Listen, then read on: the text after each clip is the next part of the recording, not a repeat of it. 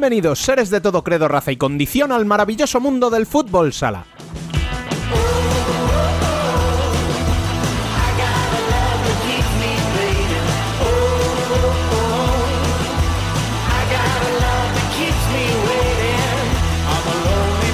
Comenzamos este vigésimo quinto programa de la segunda temporada, recordándoos como siempre que podéis uniros a nuestras redes sociales, leernos en futsalcorner.es o a través de nuestro canal de YouTube.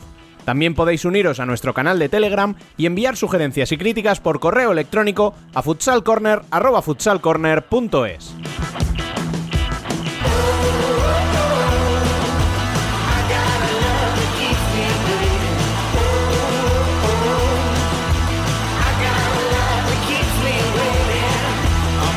Con la jornada 25 de la primera división en el retrovisor, lo que nos espera adelante es el torneo más bonito del año, la Copa de España. No obstante, las restricciones de movilidad, el aforo limitado y las propias prohibiciones derivadas del estado de alarma nos traen una copa distinta, mucho menos atractiva por la pérdida de aficionados y en ese ambiente único que se vive durante cuatro días.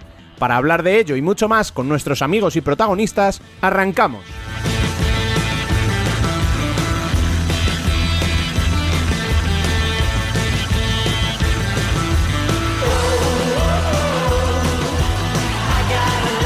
Habla, una semana más, Rubén Robles. Sed todos bienvenidos a Futsal Corner, una visión global del fútbol sala.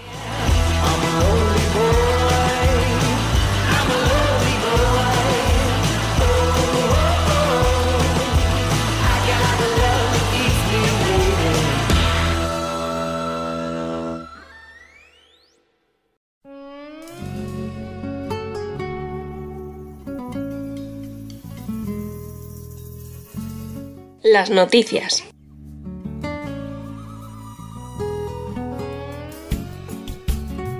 Comenzamos el repaso a las noticias más destacadas de la semana con los partidos que se disputaron el miércoles pasado y que coincidieron con la grabación del programa anterior, por lo que no dimos los resultados. Fueron el espectacular empate a 6 entre Fútbol Emotion Zaragoza y Barça y las victorias locales de Levante por 2 a 1 ante Betis y de Valdepeñas por 7 a 2 a Peñíscola. Y ya metidos en la jornada 25, la jornada sabatina dejó dos victorias locales, tres visitantes y un empate. Palma derrotó por 1 a 0 a Valdepeñas y aprovecha los tropiezos de Levante, que cayó por 3 a 1 en Burela, pero sigue líder, y de Cartagena, que fue superado por Inter en el Palacio de los Deportes por 3 a 4 y por el propio Palma en la clasificación. Cuarto es precisamente Inter, seguido de Barça con un punto menos y un partido más, y que venció con holgura por 5 a 1 a Xota, seguido de El Pozo que se impuso por la mínima en su visita a Jaén. Por abajo, la segunda victoria consecutiva de Córdoba, esta en Tudela por 3 a 4, permite a los de Josan alejarse del descenso, adelantando en la clasificación precisamente a Rivera que ve frenada así su racha. Otro que vuelve a sumar un punto es Zaragoza, que empató a 3 en casa de Peñíscola y sigue cerca de los puestos de playoff. El punto es insuficiente para los castellonenses, que siguen en descenso pese a sumar 4 de 6 en sus últimos partidos como local. Uma y Oparrulo continúan cerrando la clasificación, los de Moli arañaron un empate a última hora frente a Industria Santa Coloma, mientras que los gallegos cayeron goleados en Amate ante un Betis que suma 10 de los últimos 15 puntos y se afianza en la zona noble.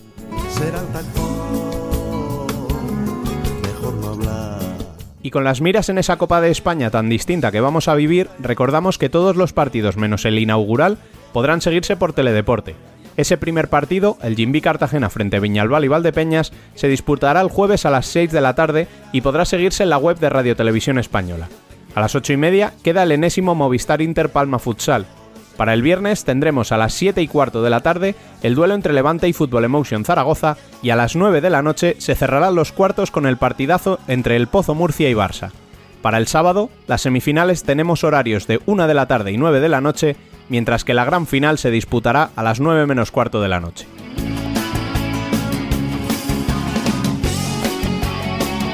En la primera división femenina tenemos que acostumbrarnos a mirar coeficientes y no puntos, ya que un primer partido, como es el Rayo Majadahonda frente a Burela, se ha dictaminado que no se jugará ante la imposibilidad de encontrar fechas. No parece el único, ya que el Viaje Chamarelle contra Leganés también se ha reaplazado por un positivo en el conjunto gallego. La misma situación sufre el Ciudad de Asburgas contra Peñas Plugues, aunque de estos últimos dos partidos no se ha tomado una decisión en firme aún.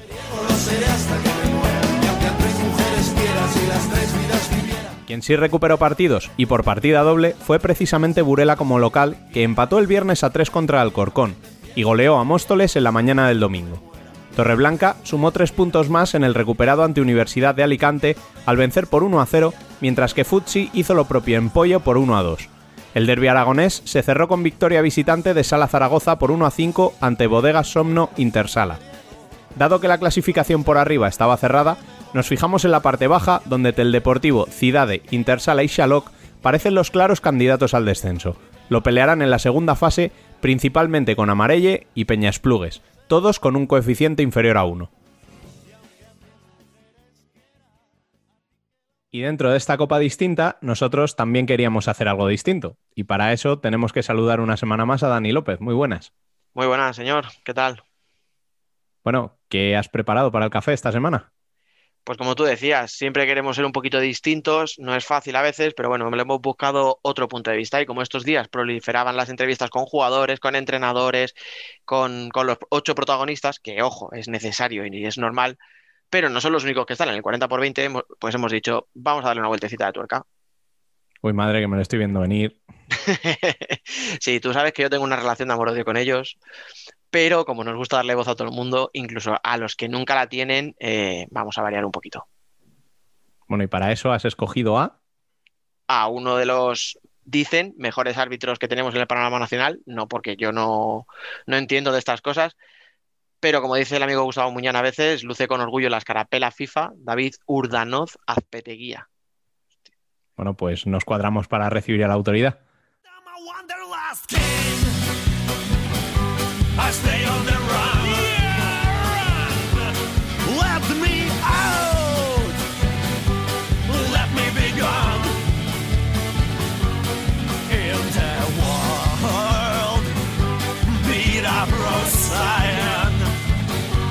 Hoy nos tomamos un café con David Urdano Zazpeteguía.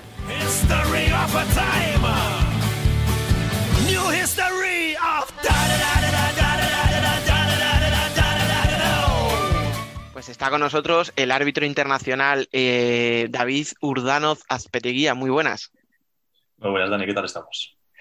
Muy bien, eh, muy contento por tenerte aquí, porque parece que los árbitros siempre se dice lo de que no quieren hablar o tal, y a lo mejor es que sencillamente nadie os llama, ¿verdad? Para, para hablar. Igual es que no tenemos nada inteligente que decir y por eso no nos llama nadie. Bueno, escucha, si estoy yo aquí, que soy el que menos tiene que aportar. Bueno, oye, estamos para lo que necesitéis, sin ningún problema. Siempre sí, lo que pasa que es que tenemos este estigma, ¿verdad? Este, esta cosa de, siempre, como siempre, culparos de lo malo, pero nunca, nunca de lo bueno, ¿verdad? O sea. Pero bueno, es normal. Nosotros no tenemos ni aficionados, ni nosotros ganamos, ni perdemos los partidos. Estamos para una cosa un poco difícil que se llama impartir justicia y lo que estamos muchas veces es pues para decidir y para equivocarnos. Entonces, claro, pues obviamente somos muchas veces receptores de, pues bueno, de las frustraciones y de las quejas de las cosas que no han salido bien en la pista. Y entonces, pues claro, muchas veces la pregunta es, ¿nosotros qué tenemos que decir? Pues que intentamos hacer lo mejor posible, pero que como somos humanos y nos equivocamos. Mm. Yo el otro día le decía a un compañero tuyo, decía, el día que yo vea a un periodista que le pregunta a un jugador, oye, ese tiro que tenías franco frente a portería, ¿por qué lo has fallado?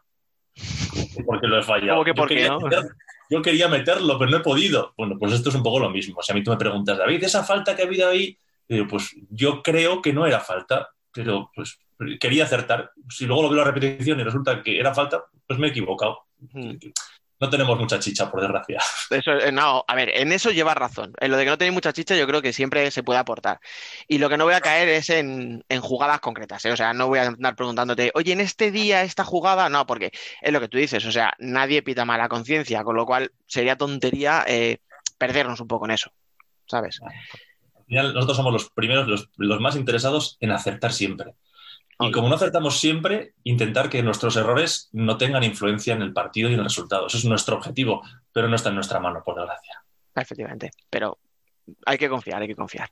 Bueno, vamos a enfocarnos en la Copa España, que al final es la, vamos a llamarlo excusa que hemos utilizado para, para llamarte, porque mm, siempre que llega un evento así, ¿no? Eh, ponemos el foco en jugadores, ponemos el foco en entrenadores, eh, todos buscamos, ¿no? Todos los medios, ya seamos eh, digitales, prensa escrita, radios, eh, buscamos ¿no? un poco darle la vuelta al tema. O sea, a ver, ¿de qué podemos hablar? Venga, vamos a hablar con, con pivots, vamos a hablar con los entrenadores, con, con el fisio, pero es lo que decía, pero nadie piensa, oye, vamos a hablar con un árbitro. Y claro, yo veo cuando sacan un poco, ¿no? La federación, los árbitros que vais a la copa, y digo, hostia, pues es que aquí hay una persona que es internacional, que, que ha pitado finales y, y, que le han metido ya así, de, de, inicio en cuarto de final, un Miura como es un Pozo Barça. O sea, ¿cómo, cómo se afronta ahí eso? Así, de, a, a pecho descubierto nada más empezar. Pues la verdad que como tú bien dices, pues bueno, lo primero es un orgullo. Al final nosotros venimos a la Copa 10 compañeros, de los 40 y pico que estamos en primera división, con lo que estar ya aquí ya es un orgullo, es un privilegio y muchas veces es una recompensa a un trabajo que se está haciendo bien, ¿vale? A que alguien diga, oye, pues, pues lo estás haciendo bien y mereces estar ahí. Y como bien dices, pues luego, pues cuando te toca un Miura como estos, pues lo que te comentaba un poquito antes, al final son partidos donde ambos equipos se juegan mucho y somos muy conscientes de ello. Son eh, partidos donde ambos equipos consideran que, que pueden y que deben ganar y que, y que de cara a su afición, pues bueno, perder en cuartos es un fracaso o puede ser un fracaso. Y al final eso lo único que hace poner en nosotros pues es esa responsabilidad. Y lo que te decía, al final tú lo afrontas, tú preparas ese partido, eh, obviamente conocemos a los jugadores, conocemos a los equipos, tú te preparas, te anticipas, pero pues lo que intentas básicamente es, y lo que todos aspiramos, es decir, a ver si tengo la suerte de que el que gane sea el que se lo merezca. Y que yo tenga la suerte también de que mis errores, no porque voy a tener, porque hay muchísimas cosas en un partido y me voy a equivocar, si a ver si tengo la suerte, esa pizquita de suerte para que mis errores no tengan influencia en el partido, para que me equivoque en un saque de banda, en una esquina, en una falta que, bueno, igual sí, igual no, pero que no tenga ningún tipo de influencia. Eso es un poco lo que nosotros trabajamos con ese ánimo. Pero bueno, son partidos, como dices, muy complicados, donde hay mucha tensión, donde los equipos se juegan mucho y donde nosotros como árbitros pues evidentemente es una recompensa, pero también nos jugamos mucho. Eh, el foco está en nosotros y somos muy conscientes de ello. Esta es una de las cosas que te quería preguntar, pero antes voy a ir eh, un poco más allá en el tema este de este partido, porque al final, eh, igual que para un equipo no es lo mismo un partido de liga que un partido de Copa de España, entiendo que para ti tampoco. No sé si el hecho de que sea una eliminatoria vida-muerte, o sea, 40 minutos, vamos a ponerle más si hay prórroga, etcétera. No, perdón, no hay prórroga en cuartos, serían penaltis. hace que para ti también suponga una presión extra el decir, hostia, cualquier mínimo fallo mando a este equipo a casa y se acabó la copa para él. Sí, es lo que te comentaba, efectivamente, son los partidos de, Copa de España, porque al final es que es la perla. La perla de, de, nuestra, de nuestra competición es la Copa de España, es donde más, no sabemos muy bien por qué, ese gustillo, ese, es donde los equipos, donde ahora por desgracia con el tema del coronavirus es muy triste a nivel de aficiones y a nivel de público, sí. pero que realmente normalmente una ciudad, igual Madrid no es el caso, pero las ciudades son un poquito más pequeñitas, cuando tenemos este fin de semana de fútbol sala, la ciudad vive fútbol sala y somos el centro de atención de todo. Y, y efectivamente, como tú me dices, pues son partidos pues con una presión añadida, efectivamente. A ver, no cambia, entre comillas, nada de un partido normal, de un partido trascendente, pero bueno, nosotros evidentemente nos preparamos los partidos, preparamos los partidos para saber que, bueno, pues, pues que van a ser partidos de alta tensión, partidos donde, bueno, va a, haber, va a haber un cierto contacto, va a haber una cierta, o sea, una serie de cosas que tú tienes que anticiparte siempre con la mayor ecuanimidad de cara a ambos equipos, pero evidentemente nosotros preparamos esos partidos para tratar de anticiparnos, tratar de visualizar esos partidos. Nosotros damos, ahora mismo estamos haciendo un curso de preparación psicológica frente a los partidos y nosotros tratamos de visualizar los partidos, tratamos de anticiparnos a lo que va a ocurrir para que nos preparemos, para que no nos pille de nuevas. Pero evidentemente ese puntillo que está ahí, de presión añadida, de, de trascendencia, eso está. Y eso al final, pues eh, la forma de controlarlo que tienes un poco pues es, es, ese bagaje. Al final esa experiencia de otras finales pasadas, de muchas eliminatorias, de muchas cosas, que como tú dices, hacen que el partido sea diferente, pero realmente a nivel de arbitraje no cambia nada. ¿Qué cambia? Cambia esa presión, esa trascendencia, ese, ese punto que es diferente para ellos y es, es un punto diferente para nosotros, que hace que, no sé, yo creo que no habrá un jugador a la cual haya que pedirle intensidad en una Copa de España. No creo que haya claro. un entrenador nunca que haya parado un tiempo muerto y le haya dicho a un jugador tienes que ser más intenso en una defensa. Pues lo mismo nos puede pasar a nosotros. Dudo mucho que haya un árbitro nunca que en una Copa de España haya perdido un segundo la concentración, porque es imposible. Mm. Lo que nos puede pasar a nosotros es que cuando acaba el partido estás destrozado físicamente de la tensión. pero, pero es lo normal, digamos, tú estás con la adrenalina a tope. Eso es una situación en la que nosotros como árbitros nos gusta, obviamente. Eh, son los partidos importantes, son los partidos que queremos estar, aunque sean los más difíciles y los que si por desgracia algo ocurre que nadie quiere, pues tenga la más trascendencia también, claro. Sois, de verdad, en general, todos los que estáis dentro del mundo del fútbol sala, sois gente muy rara, de verdad, ¿eh? O sea, os gustan las situaciones tensas. Yo le pregunto a un cierre, ¿y te gusta enfrentarte a un tío como Ferrao pensando que es horrible? Y te dice, sí, me encanta, es lo mejor de mi profesión. Tú me dices esto ahora que vivís así, o sea, yo de verdad no entiendo nada, pero bueno. Ya, hay una cosa que, como aquí no estamos nadie por dinero, y, nosotros mismos como árbitros más todavía, porque nosotros los árbitros no somos, no somos profesionales, nosotros mm. tenemos nuestro trabajo. Ahora mismo con el tema este del coronavirus lo que estamos haciendo es pedir muchas fiestas, pedir muchos permisos, viajar a horas intempestivas, porque nosotros tenemos que trabajar al día siguiente, tenemos que trabajar el día del partido. O sea, todo el mundo hace un esfuerzo y ese esfuerzo solamente lo puedes hacer porque te apasiona lo que haces. Es así de claro y así de sencillo. Como tú bien dices, somos un poco enfermos ¿no? de estas cosas. Pero es que si no fuéramos enfermos, no estaríamos aquí. Escucha, si en el fondo yo te doy la razón porque eh, yo estoy aquí en las mismas. O sea, tú lo tienes a un nivel, un jugador lo tiene a otro y yo lo tengo a otro. Pero si yo ahora le paso el teléfono a mi mujer y le digo, explícale las horas que me tiro ahí encerrado en el estudio, me va a decir, no, mira, mejor dejarlo, ¿vale? No, no hablemos de eso. También es cierto una cosa, Dani, yo creo que esta enfermedad que nos une también queda vínculos un poco diferentes, ¿vale? Y evidentemente cuando estamos en un partido y el 40 por 20 y estás, tú estás a lo que estás y cada uno está a lo que está. Pero luego, fuera de ese partido, eh, hombre, pues habrá problemas y habrá mejores relaciones personales o peores. Pero sí que somos un poco gran familia. Y yo esto, por ejemplo, es lo que te decía con el tema de la Copa de España. Yo recuerdo, yo estado muchos años en Primera División sin ir a una Copa de España. Pero yo, en cambio, iba a todas las copas, a verlas. Me compraba mi entrada, me iba a ver los partidos.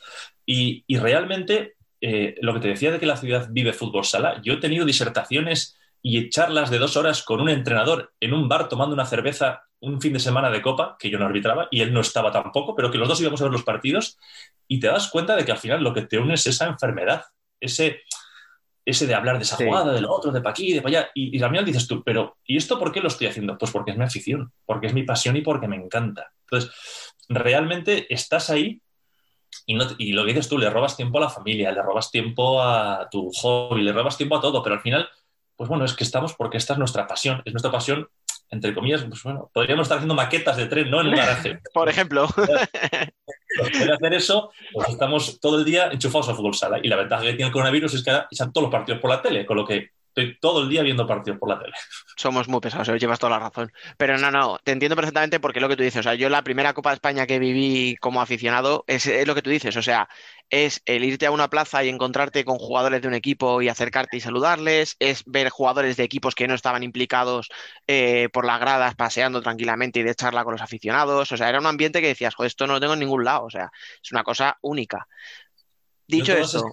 Esas historias todas las he vivido en la Copa. Sí, La cosa es diferente, efectivamente. Dicho esto, voy a volver un momento para atrás, que no quiero que se me pase por alto esto que has hablado de la preparación psicológica de los partidos, eh, porque yo no sé si cuando tú dibujas un partido en tu cabeza, eh, lo dibujas pensando en los equipos implicados, porque claro, yo te decía, ¿no? Un Miura como el Pozo Barça. Realmente, eh, yo entiendo que un arbitraje de un Pozo Barça, por poner el ejemplo de ese mismo día, no se difiere de un Levante Zaragoza en el sentido de que puede haber la misma polémica. Lo que pasa es que a lo mejor sí que le ponemos un poquito más el foco por ser los equipos que son. Pero yo no sé si tú em, sí que en función de los eh, equipos que, tienes que arbitrar, haces algo distinto, cambias algo en tu preparación o te fijas en algo más, más concreto según, según a quién pites. Sí, evidentemente que sí. O sea, yo hay una frase que es que la dice mucho pero ahora nuestro presidente y tiene toda la razón. Nosotros no predisponemos, pero nosotros preparamos. Los buenos árbitros preparamos los partidos. Y yo lo primero que hago es analizar los equipos, porque no es lo mismo un equipo que juega con pivo cerrado, un equipo que sale de presión, un equipo que aprieta arriba.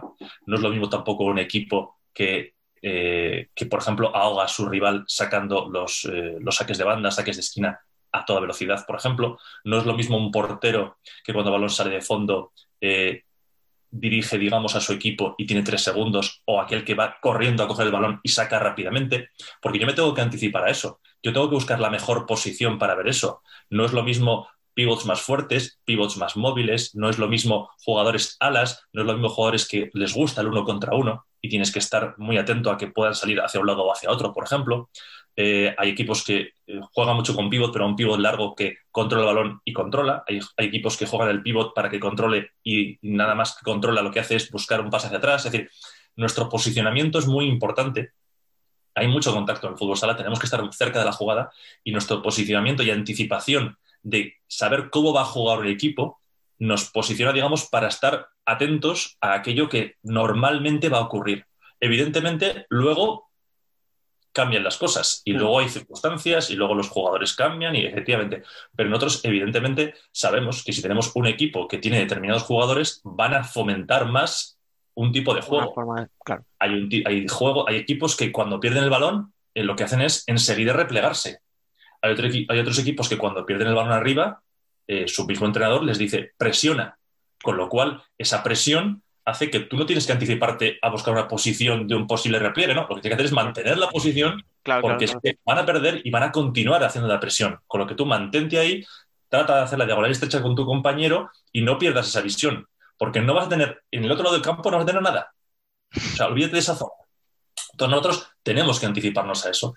Y tú lo que haces al final es prepararte para eso y luego, evidentemente, luego el partido sale como sale. Pero a priori no te pueden, entre comillas, tú no te puedes preparar. Y aparte es una forma que nosotros también tenemos de, visualizar un poco lo que va a ocurrir, lo que va a mm. tal y demás. Entonces, es muy importante. Nosotros la gestión de los banquillos, lo mismo. Eh, es decir, todo ese tipo de cosas la tenemos que anticipar y luego, evidentemente, por lo que te digo, las circunstancias las que son, los resultados, los goles, y entonces al final eso va evolucionando, el partido va evolucionando. Pero de principio, si tú ya tienes esa información, nosotros preparamos esos partidos.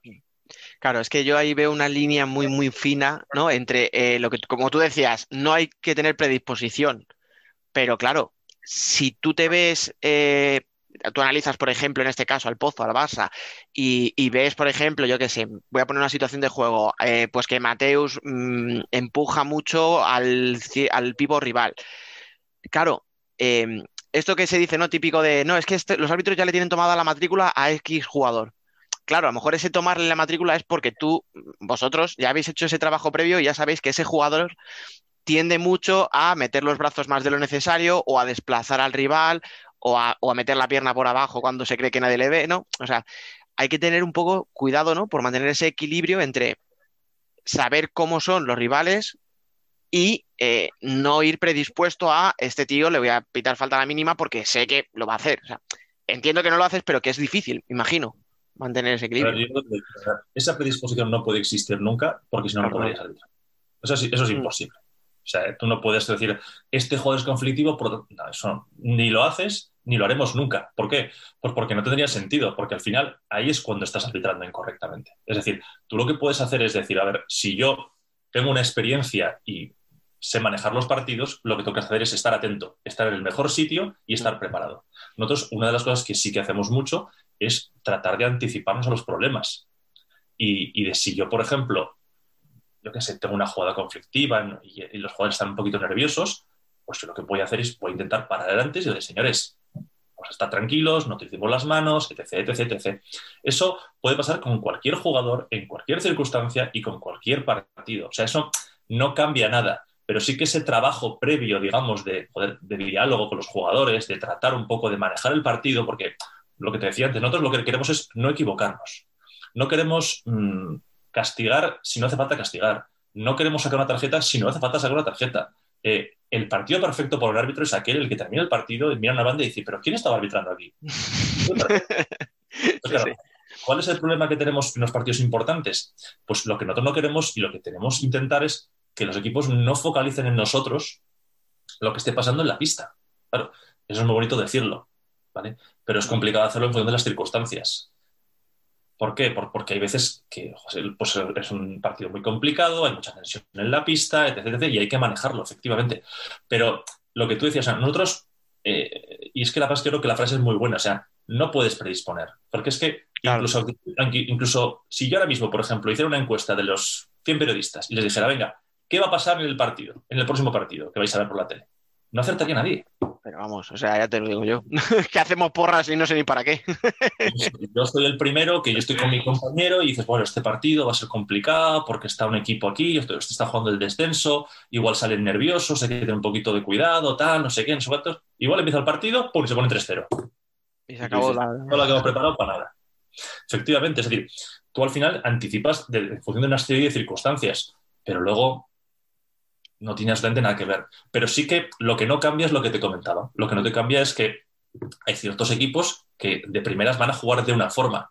Esa forma que tienen de juego, esa forma que tienen de juego, a ti te condiciona, evidentemente. Cuando tú tienes un partido, por ejemplo, donde los dos equipos juegan con un pivot muy marcado, te pasas todo el partido viendo a tu compañero a 40 metros, porque uno está con un pivot y otro está con el otro pivot. Entonces, prepararse para saber que, que nosotros, nuestra comunicación no va a ser tan fluida porque vamos a estar mucho tiempo muy alejados, es muy importante. En partidos en los que, por ejemplo, no hay esos pivots, pues la diagonal que digamos nosotros hacemos es mucho más estrechita, con lo que nuestro contacto visual es mucho más continuo y es más fácil, entre comillas, mantener esa conversación que vamos teniendo constantemente los árbitros. Ahora no es tan necesario, vamos todos intercomunicador, pero este tipo de cosas, por ejemplo, eran muy importantes. Y anticipar que eso es importante, porque tú igual vas con una idea, de repente te encuentras que, a tu compañero no, has hablado con él hasta de tiempo muerto a tiempo muerto y que no has podido verle casi porque estás en 40 metros.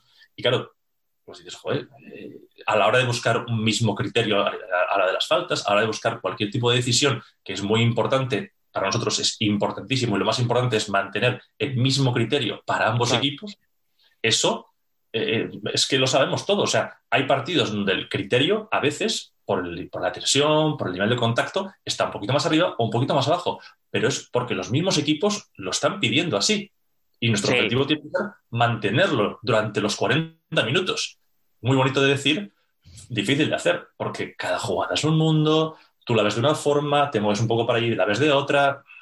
O sea, una cosa que tenemos que es difícil en el fútbol sala es que el punto de vista desde donde tú estás viendo algo difiere completamente, te muevas 5 metros a la izquierda o 5 metros a la derecha muchas veces. Y eso al final convive. Entonces, nuestro objetivo muchas veces es tratar de estar en la mejor situación para tomar la mejor decisión. Lo dicho, momento de decir. Pero si fuera tan fácil de hacerlo, ¿verdad?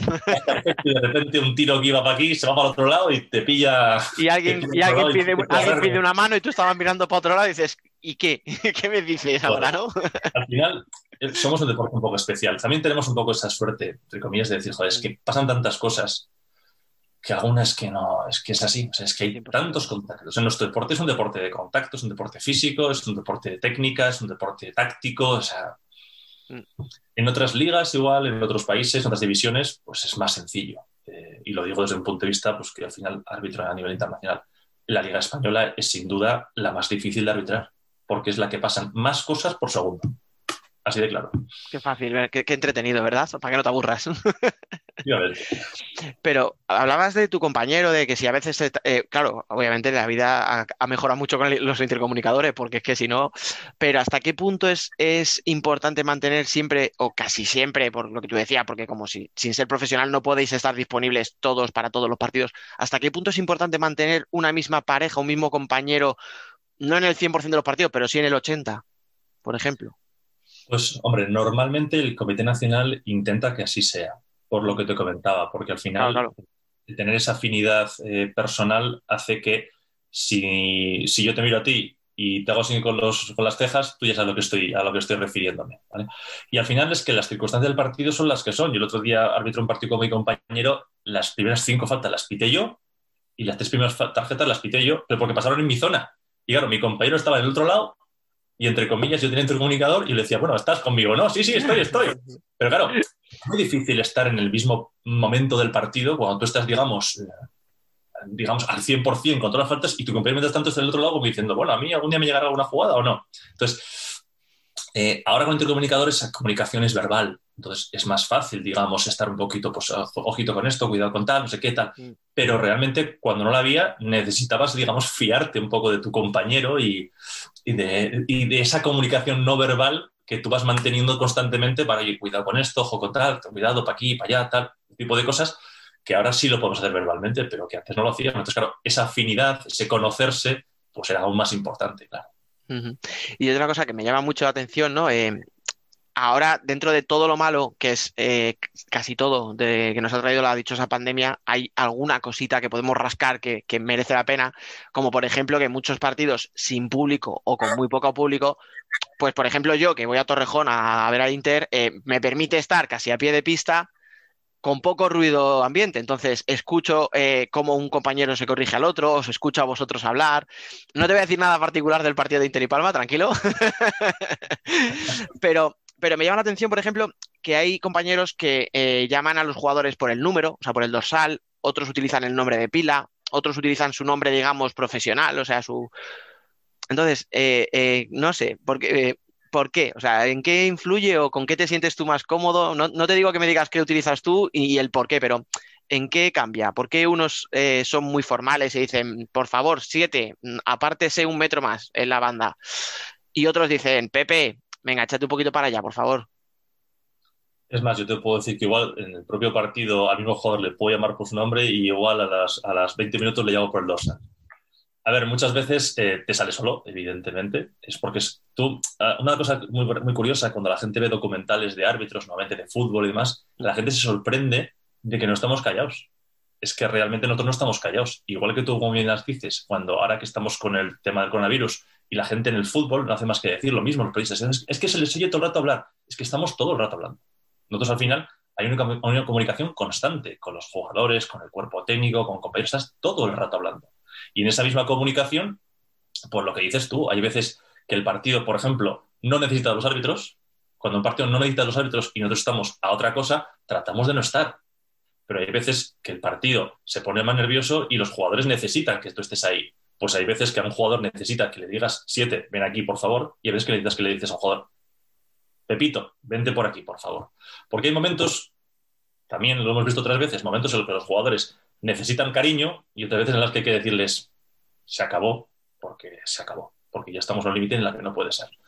Para sacar tarjeta no hace falta llamarle a nadie. Ahí ya. Eso por desgracia es lo que es. Pero sí que esa anticipación, esa, ese intentar un poco reconducir una jugada, o sea, eh, hay veces que los jugadores están muy nerviosos, hay veces que tal, y, eso es lo peor que a nosotros nos puede pasar, porque al final un jugador nervioso se equivoca, protesta, eh, hace faltas, eh, puede lesionar a un compañero, eh, es lo que nosotros Entonces, si tú, digamos, puedes de alguna forma intentar que, el equipo esté controlado, que el, jugador, juego esté controlado, que los equipos estén, los jugadores estén a lo que tienen que estar, que es al juego, a que se olviden de nosotros. Todo lo que podamos hacer lo vamos a intentar. Y hay veces, como tú bien dices, pues que a un jugador le puedes decir, siete, ocho, ven para aquí. Y otras veces que en cambio le dices, joder, Manolito, vente aquí, ¿qué está pasando? No sé qué, ocurre, ¿Qué, ¿qué, te pasa? Entonces, nosotros, lo que te decía, la gente se sorprendería del diálogo constante que tenemos con todos los jugadores. es, durante el partido, pero una barbaridad. Después de cada jugada siempre hay algo para comentar. Sí, sí, además. Es que me llamaba mucho la atención. Ya te digo, me llamaba mucho la atención porque yo, ya te digo, que para por suerte yo he podido seguir yendo al pabellón. Y claro, yo he escuchado la frase, ocho, por favor, apártese, súper formal y, y además autoritario, o sea, con un tono de si no lo haces es que te va a sacar tarjeta. Y he escuchado una frase que me encantó, que no voy a decir ni a quién, ni quién la dijo, que fue algo así como, Pepito, no seas tonto, que te va a tener que sacar amarilla si sigue protestándome. Pero en un tono paternalista, ¿sabes? Que era como que te daban ganas de coger al jugador y decirle, pero hombre, por Dios, no le protesten más, que, mira cómo te lo ha pedido. Eso evidentemente es gestión de partido por supuesto, y que tengan los jugadores de equipos muy claro que si nosotros lo hacemos, muchas veces intentando decir, a ver, este jugador, si yo le digo que se pare, se va a parar. Le voy a romper, digamos, esa mismo que tal, se va a meter al juego y mira, nos quitamos un problema. Y hay otros jugadores, en cambio, que necesita que le digas, ¿qué está pasando aquí? O sea, bueno, aquí es, nos pasa a todos, tú me puedes ver a mí, yo al jugador le cojo y le digo, ¿qué haces? ¿Listo? Pues un poco inteligente, o sea, a mí me sale porque le estoy diciendo que sea listo, que evite un problema y le hago así con el gesto. Entonces, pues bueno, pues la verdad que no, si te dicen, no sé si le estoy llamando el nombre de la pila, no sé si le estoy llamando el nombre tal, pero lo que haces un poquito es tratar de anticipar esa situación. Es decir, nosotros, eh, cuantos menos necesites sacar las tarjetas, mm, mejor. Evidentemente, nosotros estamos para impartir justicia, no vamos a permitir que se vaya contra las reglas, no vamos a permitir que se vaya contra la integridad del jugador, no vamos a permitir que se incumpla el reglamento, pero aparte de eso, todo lo demás nosotros tenemos que gestionarlo. Y tiene algún sentido un partido que esté muy nervioso, yo lo puedo gestionar sacando 25.000 tarjetas por protestar o intentando que no me proteste nadie. Si yo consigo que no me proteste nadie, yo no quiero sacar tarjetas a nadie por, protestar. Yo sería feliz y todos nosotros seríamos felices si no, si no tuviéramos que sacar ninguna manera de protestar nunca. Pero no porque nos la comamos, no porque no la saquemos, sino mm. porque es que directamente no nos protesten. Entonces, si podemos gestionar un momento de tensión, un momento de problema, hay veces, lo hemos visto alguna vez, un jugador igual que va al suelo a otro jugador y llega balón, por ejemplo, pero llega con mucha fuerza y eso genera un contacto y el jugador que recibe el contacto está nervioso y, igual se quiere revelar y el otro dice, pues no te he tocado. En ese momento tú puedes echar gasolina al fuego o puedes intentar tranquilizarles, porque realmente ni uno quería hacer falta, ni otro quería recibir falta, y ha sido el momento de tensión, ese momento que se inflama. Que se vuelve todo el mundo loco, ¿no? Por un segundo. Pero claro, evidentemente, si se pierden los papeles, nosotros tenemos que amonestar o tenemos que expulsar. Pero si no se han perdido los papeles y simplemente es un momento de. ¡Ah! Si tú puedes coger y decir, señores.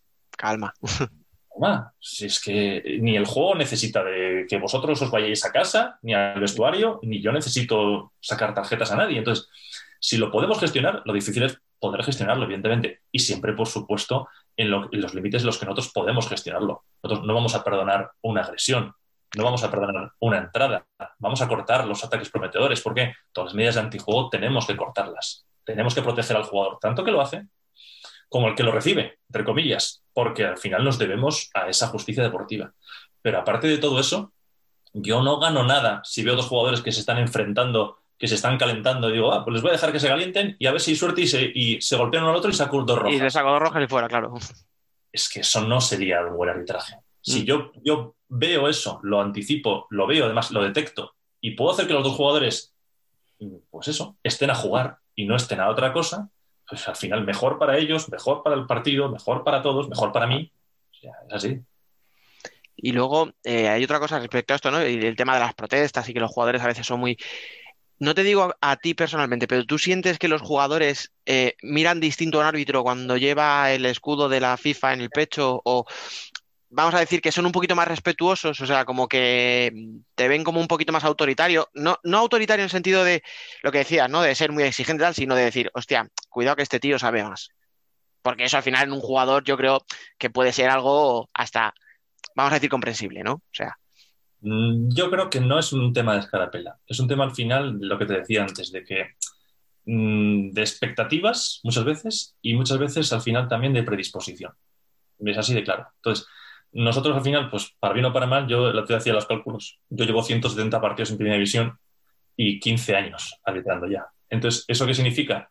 Pues que salvo los juveniles que están empezando este año, mm, me conozco con todo el mundo. El otro día tuve un partido internacional y estuve con Carlos Ortiz, por ejemplo, y le dije, Carlos, ¿sabes que el Google Fotos me te saca, ¿no? Te saca automáticamente las caras de la gente y te las agrupa por álbumes y tal. Le dije, tengo, estás, estás el tercero en mi grupo de amigos. Es decir, por delante que familia, casi, ¿no? Tengo 87 fotos contigo. Claro, esas 87 fotos son del fair play, del, de la foto del túnel de vestuarios, de todas son así. Pero imagínate la de partidos que he tenido que estar con Carlos Ortiz para, que tenga 87 fotos de periodistas en las que estamos juntos. Es decir, es imposible que no haya una relación personal. es imposible que, antes de un partido, si has estado en un partido anterior, te diga Carlos, te venga y te dijo esa falta que me pitaste, tal, y dijo, pues igual me equivoqué, no lo sé, tal. O sea, es imposible que esa relación no exista. Claro, al haber esa relación, eh, es evidente que él me conoce a mí y yo le conozco a él. Entonces, si yo de repente cojo y pito una falta que no es, él no va a pensar y decir, va contra mí, quiere que yo pierda. No, va a venir y me va a decir, David, te has equivocado.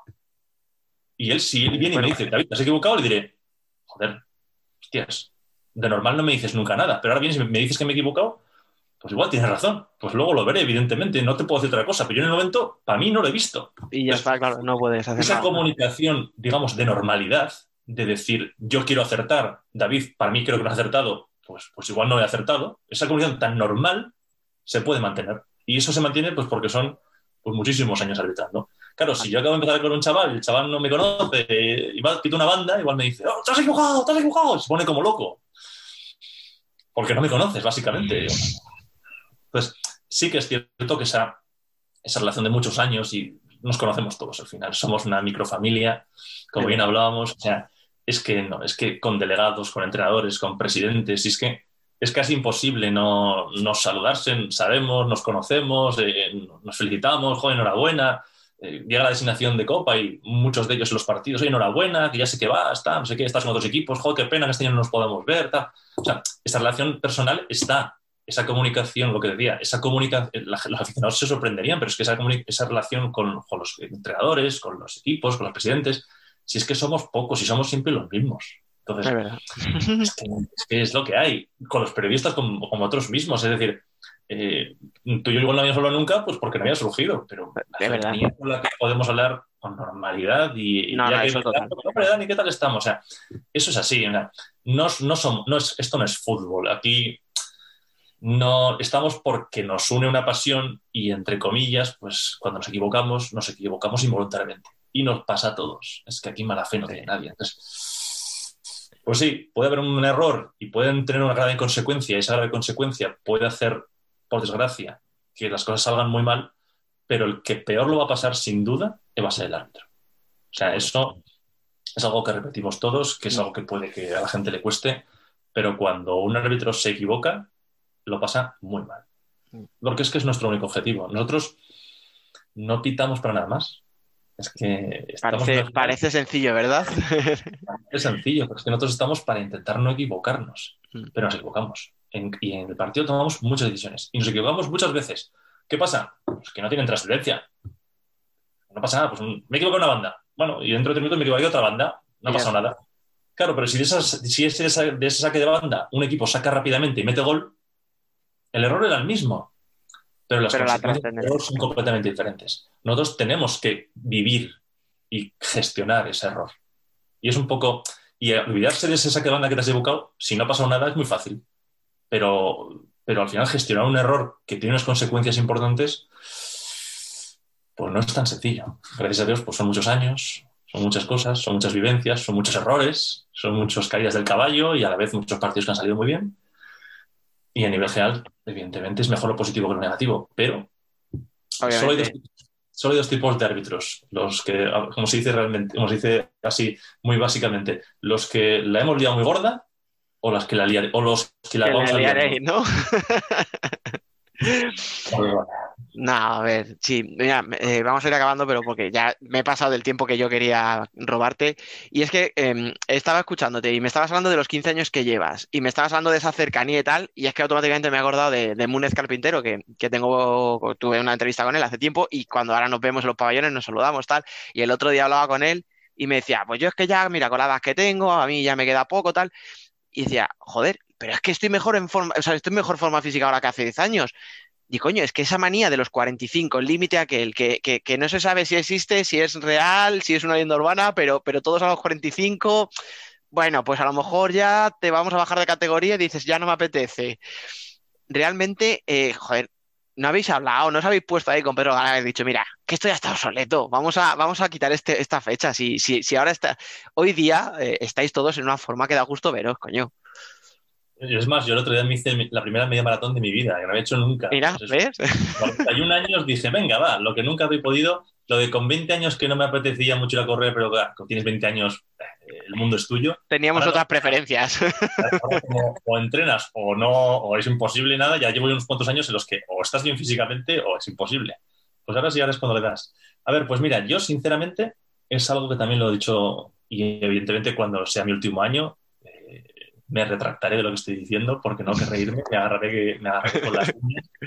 Pero yo creo que es necesario. Eh, al final, sí, estás en el mejor momento, sí es cuando más experiencia tienes, eh, es cuanto tal, pero también ahí es verdad hay una cosa y es que eh, hay gente muy buena por detrás, hay gente muy joven y muy preparada para hacerlo y si nosotros nos quedamos, lo único que hacemos es tapón para, tapón para los demás. Entonces, aparte nosotros, pues como tú bien has dicho al principio, así mira, cerramos el círculo de la entrevista, nosotros lo que hacemos con este deporte es quitarle tiempo a nuestra familia. Y, entre comillas, llegas a un pacto con ellos. Les dices, mira, esto tranquilo, que a los 45 se acaba. Solo tienes que aguantar únicamente pues, 15 añitos, 14, 13, depende de cómo estén. Nada, tranquilamente, dos días, ¿eh? Dos días. Pero bueno, aunque sea algo un poco así difícil, claro, le dice, mira, a los 45, los fines de semana, volverán a ser nuestros. A los 45, las vacaciones volverán a ser nuestras.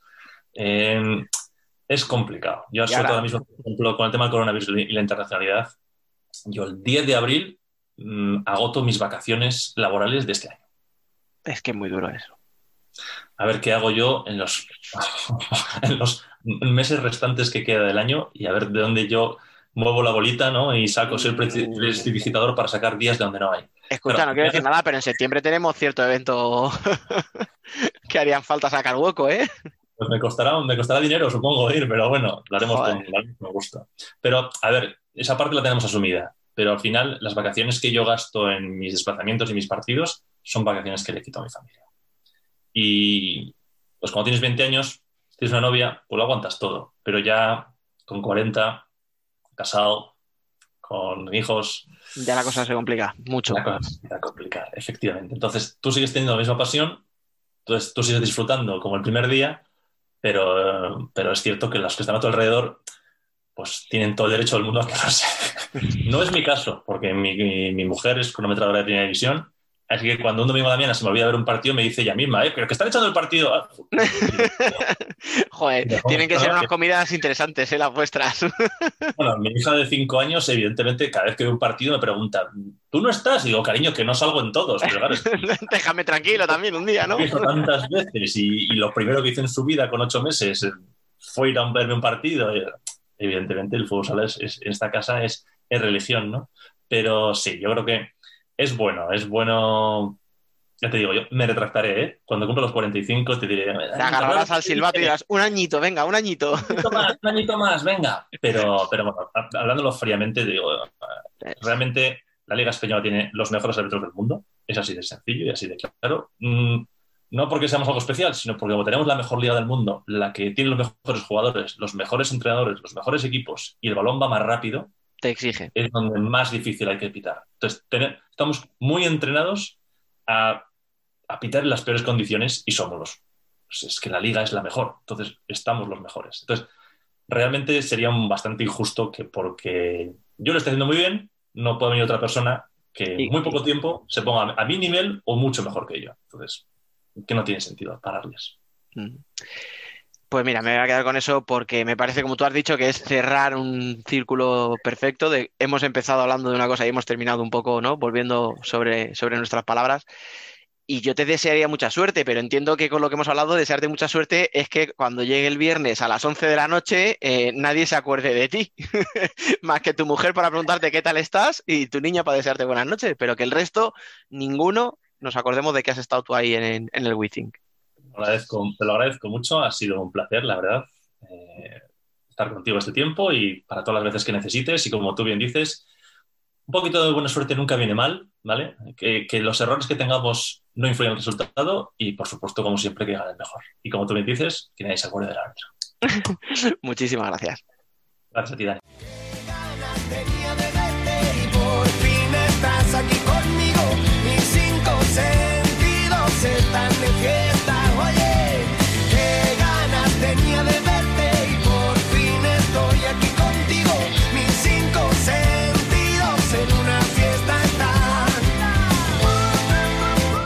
Debate.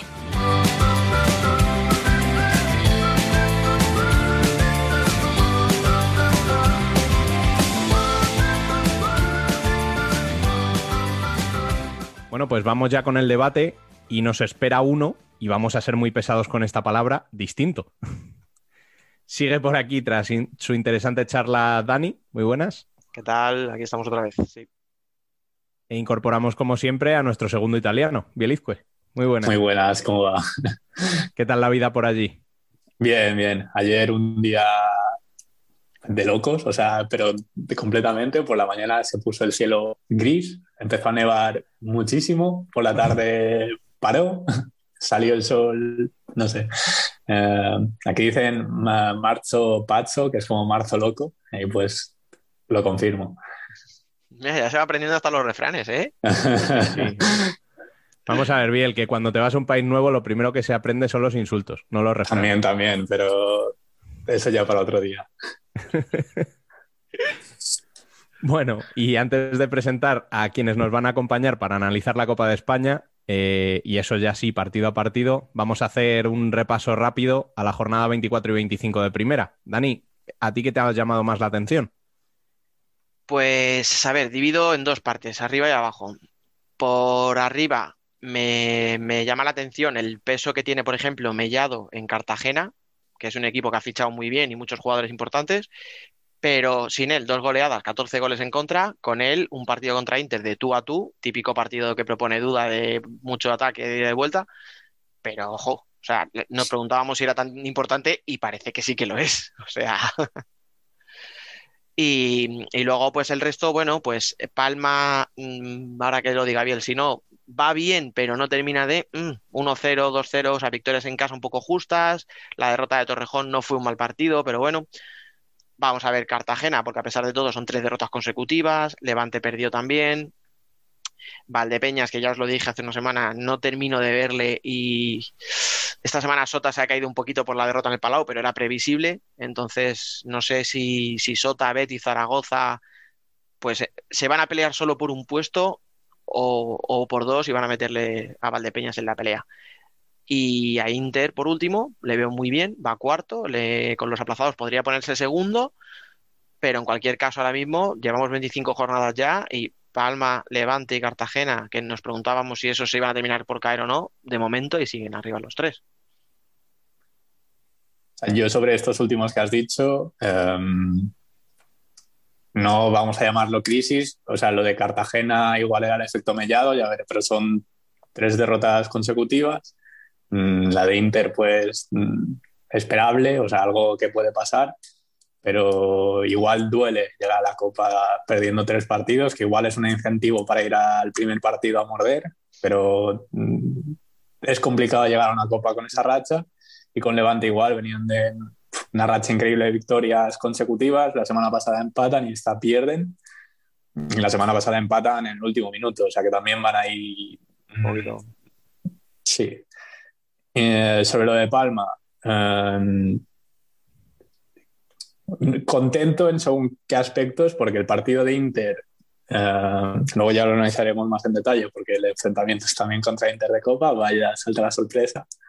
Y el partido de Torrejón hubo demasiadas transiciones que hicieron mucho daño a Palma y el partido de Valdepeñas, o sea, no sé si fue mérito individual, porque además eran jugadas de uno contra uno, que el Palma ganó todos los duelos. Y no sé si fue por mérito táctico, porque Vadillo les tiró las orejas después del partido en Torrejón, o no sé, casualidad. Pero contento en ese aspecto, de que al menos mejoró un poco la defensa y de cara al ataque, pues sí que sigue fallando algo o esa ventaja o esa tranquilidad que te da llevar un marcador más abultado. Y luego, pues de la parte de abajo, que os comentaba lo de dividirlo en dos, a Industrias no sé si calificarle como equipo de la parte de abajo o no, porque si le quitamos los últimos dos minutos de cada partido, estaría peleando segurísimo entre los ocho primeros, pero como no hace más que tropezar en los últimos minutos, pues chicos, eh, ya no sé si calificarle como, a ver, por puntos está más cerca del descenso que de los playoffs. Y la sensación que da mm, es que de verdad, o sea, a lo mejor hacen falta menos huevos y menos gritos y, y más parar, pausar eh, en un momento dado y que tus jugadores sepan cómo defender en inferioridad, porque es que de verdad es una sangría. Luego, eh, Peñíscola, que había pegado la- el cante contra Inter ganando y tal, que, bueno, entrenador nuevo, le vences a todo un Inter que parecía que podía servirte, ¿no? Como para cambiar la dinámica.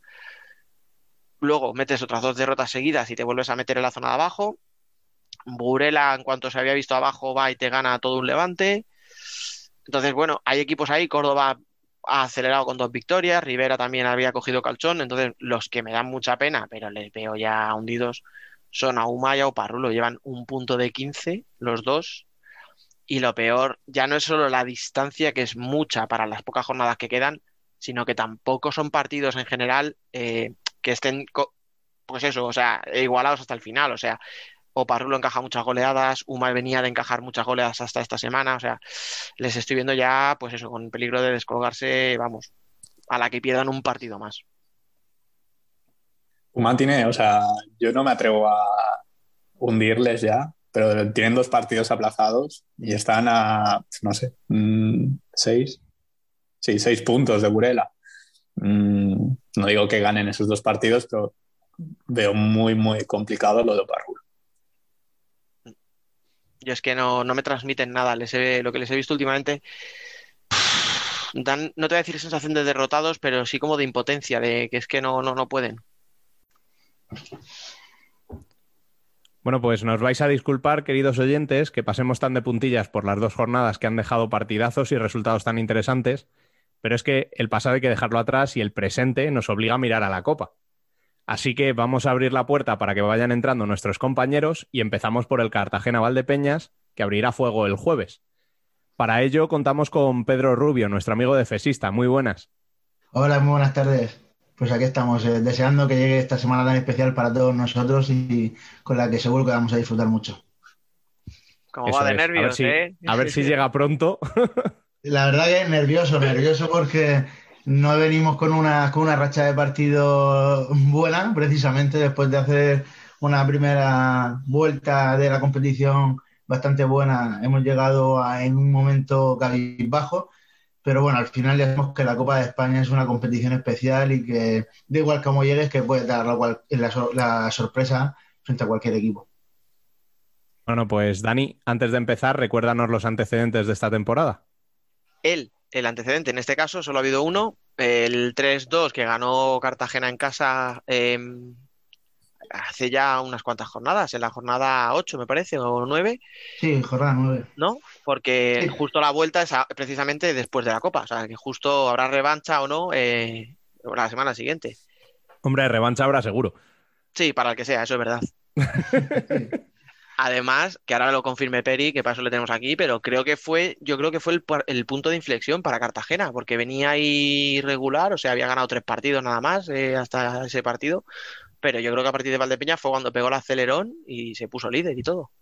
Sí, efectivamente, fue, fue el partido que, que parece que metió un poco al equipo y a la afición en la, en la misma órbita y a partir de ahí pues empezó a escalar puestos en la clasificación hasta situarse líder y estar en la pelea con Levante que cuando uno fallaba pues el otro estaba siempre a la disputa y con el aliento detrás de la, de la oreja para, para arrebatar el puesto. Ahora nosotros, como comentamos, hemos hecho tres semanas un poco malas que te hacen venirte tres puestos abajo en la clasificación. Al final llegas a la Copa en, quinta posición. Pero bueno, al final lo bonito de esta competición es que está todo muy volado y que cualquiera puede, puede ganar. Es un partido, yo creo que, que Cartagena tiene que afrontar como, como una final, ya que por historia la Copa de España es, un, es, es nuestra Copa maldita, digamos. Nunca, nunca hemos llegado a, más a una final, por ejemplo, solo hemos llegado a una semifinal y para eso nos tenemos que remontar al año 2004, en la época de Polaris War. Entonces, es una competición donde siempre hemos caído en cuartos, eh, tanto con equipos buenos como con equipos más humildes, y hay una espinita ahí clavada que tenemos que sacarnos ya. Bueno, ¿y, y qué partido esperas en este, en este Cartagena Valdepeñas que abre, que abre fuego? Valdepeñas viene con, viene con bajas o parece ser que no vienen con los jugadores al 100%, como puede ser la baja de Edu en portería, que es muy importante, y Rafael Rato, que en este último partido tampoco ha estado convocado. No sabemos si van a llegar para la Copa o no, o si lo están reservando. Entonces, yo creo que al final es un partido, va a ser un partido muy igualado. Yo creo que tanto David Ramos como Duda van a plantear un, un partido donde va a prevalecer la defensa al ataque. Yo creo que el equipo que menos errores tenga al final la pegada tanto de Valdepeñas como de Jimby es bestial. Valdepeñas con Chino sabemos que en cualquier momento pueden soltar un latigazo y meterte un gol, pero Cartagena arriba tiene, tiene mucha pólvora. Con Solano, Andresito, incluso Bebe que últimamente está también en acción de gracia. Y yo creo que va a ser un partido muy, muy igualado y el que menos, tenga, menos errores tenga ganará. Si yo tuviera que decir un porcentaje, diría que a lo mejor Cartagena está en un 55-45. Mm, me gusta. Yo estoy en las mismas, ¿eh? Tal cual, además. O sea, ligeramente favorito. Si habláramos de liga regular, yo pondría bastante por encima Cartagena, pero es lo que tú dices. Un partido. mm, ya hemos visto que Valdepeñas en un partido te la puede liar. El año pasado lo hizo dos veces. No es lo mismo, el, el equipo no llega en el mismo momento, pero es que lo que tú dices, tío. O sea, es que un equipo que tiene a Chino, un equipo que tiene a Kainan, etcétera, no te puedes fiar, ¿eh? de ellos. Yo tengo, yo tengo curiosidad por ver también qué hace duda, o sea, si apuesta por Raúl, si apuesta por Chemi, que me imagino que será lo normal, pero mm, luego a ver qué hace, porque tampoco Valdepeñas está jugando con un pivot ahí de, de fijación, o sea, si a Mellado le libera un poquito de ala, si, si le meten el cierre, o sea, yo creo que hay muchas variantes, porque son dos plantillas muy amplias, y eso está bien porque yo creo que nos van a sorprender los dos entrenadores por algún lado. No sé por dónde, sí, precisamente por no tener un pívot de referencia como puede tener a lo mejor Palma o incluso Sota, que son pivots con, con mucha corpulencia y que nosotros no tenemos tampoco un cierre especialista para ese tipo de, de pivot. Yo creo que la ligera ventaja eh, en ese aspecto para Cartagena, precisamente por eso, porque al final no tenemos un cierre puro. A Belino a lo mejor es un poco más el cierre más experimentado de la plantilla, pero no tenemos un cierre para esos grandes pivots que nos están haciendo mucho daño, como puede ser el caso de Vilela, un caso de Ferrao. Entonces yo creo que en esa parte Cartagena puede partir un poquito de ventaja y respecto a lo que has comentado de la portería, yo creo que, que Chemi parte con, con un porcentaje mayor de probabilidad para jugar precisamente por su juego de pie. Yo creo que ante una presión alta de Valdepeña le cedes el balón a Chemi y el equipo tiene que regular atrás. Y entonces eso le va a dar muchas posibilidades a duda para afrontar un ataque con muchísimas alternativas. sí, yo creo que ahí- ¿cómo ves, cómo ves ese porcentaje? Yo lo veo similar y además sabiendo que los dos vienen en dinámica, o sea, Valdepeñas ya lo hemos comentado en otros programas que viene con una dinámica un poco extraña y sobre todo esta temporada.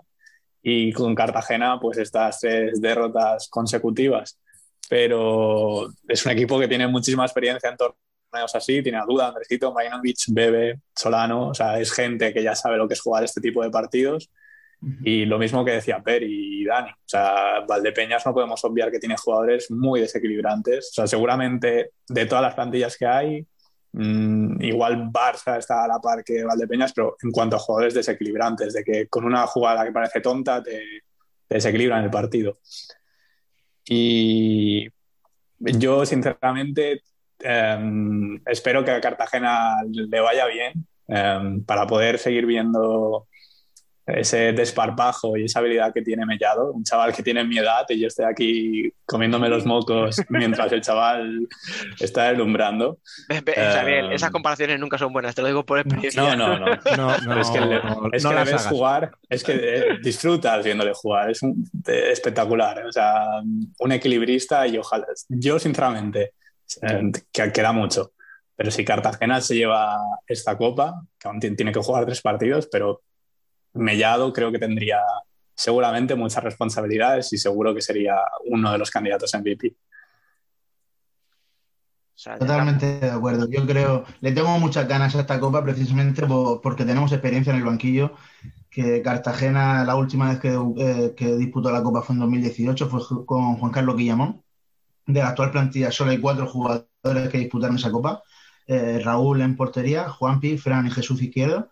El resto es plantilla nueva, pero tenemos en el banquillo a Duda, que es especialista en estas competiciones. Entonces, tengo ganas de ver a un Cartagena competitivo, a un Cartagena con, con ganas de hacer cosas. Y además, Duda sabe que está a tres partidos de hacer historia en Cartagena. Cartagena nunca ha ganado un título y lo tenemos a tres partidos. Entonces, yo creo que, que ese plus mm, le puede venir bien a Cartagena.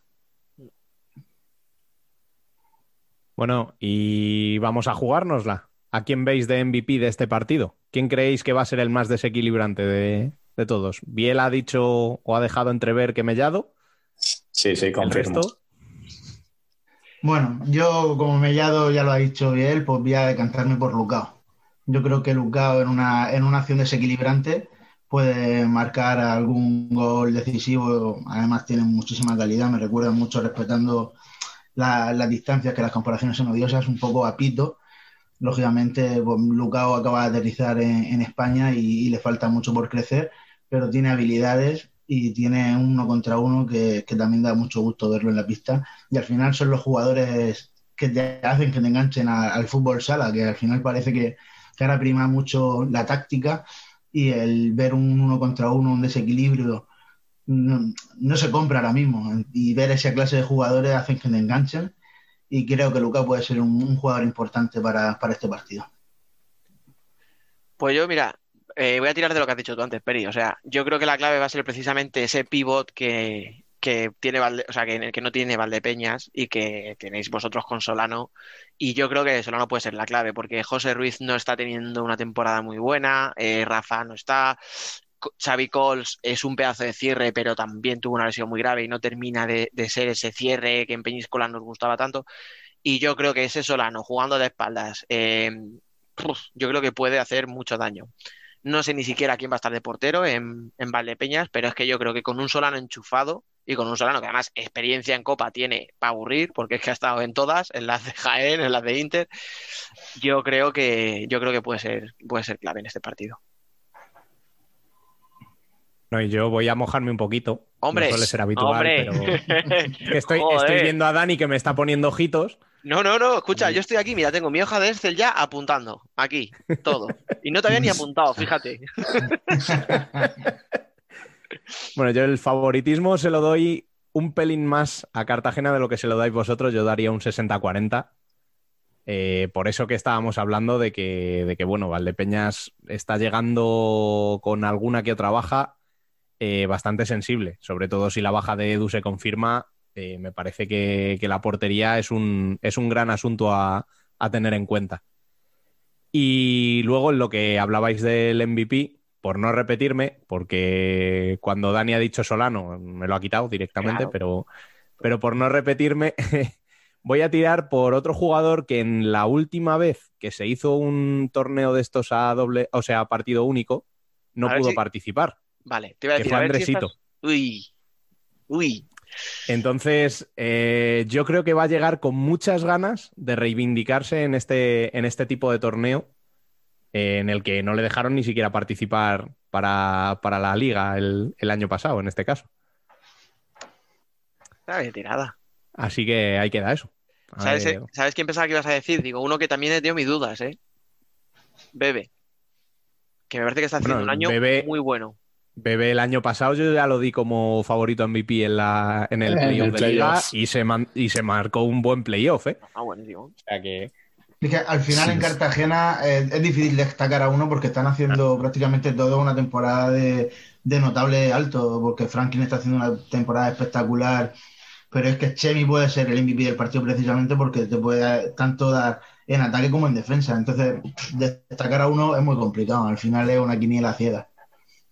Escucha, lo bueno para vosotros, claro, los que nos escuchen de Valdepeña dirán, coño, ¿y nosotros qué? Pero, pero lo bueno para vosotros es que tenéis muchos jugadores que pueden desequilibrar. Porque, por ejemplo, no hemos hablado de Marinovic, que no está haciendo un temporadón, pero coño, es otro que experiencia tiene en estos, en estos Mm. partidos. O sea, Y, y sin hacer un temporada lleva nueve goles eh, en liga. Es decir, que al final eh, son jugadores que es lo que he comentado, que parece que no destacan, pero Andresito ha estado lesionado casi un mes o un mes y medio y lleva nueve goles. Eh, parece que no está, pero lleva nueve goles. Gualtiño, que no hemos hablado de él, eh, lleva 14 goles en liga.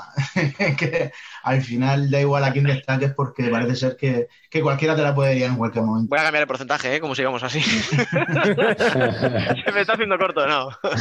No, no, no. Yo creo que va a estar en un gol. No sé si va a ser un partido de muchos goles o no. O sea, no sé si va a ser, pero yo no veo un 5-0, ni un 4-2, ni cosas así. O sea, veo un partido por la mínima. Sí, y si es un 4-2 es probable que sea al final del partido y Sí, con sí. portero jugador del otro equipo. A mí se me ha olvidado comentarlo, pero uno de mis apuntes era que además es el primer partido de la Copa, que todos sabemos qué tendencia suele tener este primer partido de Copa, entrar en calor, el miedo a ser el primer eliminado. 0-0 al descanso Eh, y acabar en 1-0 casi al final, ¿no? Decir? sí, sí. No, Al eh, final la clave va a estar en en los errores que tenga cada equipo.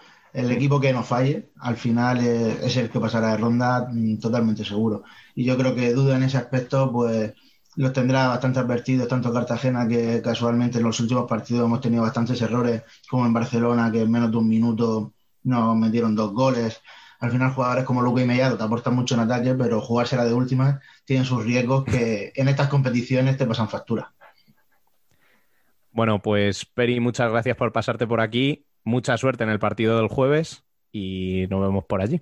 Pues muchísimas gracias a vosotros por invitarme. Ojalá que podamos disfrutar de la Copa en vivo y en directo, que nos den las acreditaciones que están solicitadas. joder, Que que no, sabemos, que no sa- que no sabemos aún qué, qué va a pasar, pero pase lo que pase, nosotros estaremos allí dándolo todo y, y queremos, queremos hacer un- un- una competición bastante decente y a ver si, si nos dejan disfrutar de ella. Bueno, y seguimos con el segundo partido del jueves, para el que contamos con la presencia de un veterano ya de este debate, Jesús Sánchez. Muy buenas. Muy buenas, ¿qué tal? ¿Cómo estáis? Bueno, pues Dani, eh, igual que en el anterior, recuérdanos antecedentes, por favor. Yo, Que este lo tenemos fresquito, además. bien no quería que lo dijera, pero tengo que decirlo. No, a ver, ganaron, ha ganado Inter los dos partidos en Liga, el 0-4 de, de Palma fue bastante protestado, recordemos, y tal, y bueno, se, se dijo que Inter no había merecido tanto, pero ganó, ¿qué le vamos a hacer? Perdón, perdón.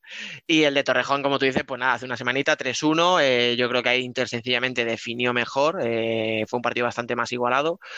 Eh, y luego, pues los antecedentes en Copa, que Inter y Palma llevan enfrentándose, pues, pues yo creo que de todos los años que ha jugado Palma, Biel, menos uno, ¿no? En todos se han La enfrentado. mitad. Ah, bueno, sí, claro. O sea, en cuartos creo que se han enfrentado la mitad de veces y luego el año del WeThink en semifinales y ya supongo. Mm, Por eso, por eso digo. Así que. Antecedentes podríamos estar una hora dando, pero vamos, dejémoslo ahí.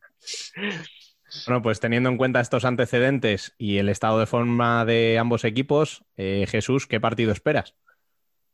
Pues yo creo que, o sea, aunque soy de Inter, pero creo que las tornas algunas tienen que romper. Y yo creo que Inter ya le tiene cogida la media palma y yo creo que esto algún día ac- acabará y puede ser en este partido de Copa. Bueno, pues muchas gracias, Jesús. Pasamos Venga, al siguiente. No, no, que se quede, que se quede. Mira, esto es para que se vea que somos gente, coño, ahí que sabemos estar. ¿Has visto? Pensaban que habíamos metido uno de Inter aposta, pues no.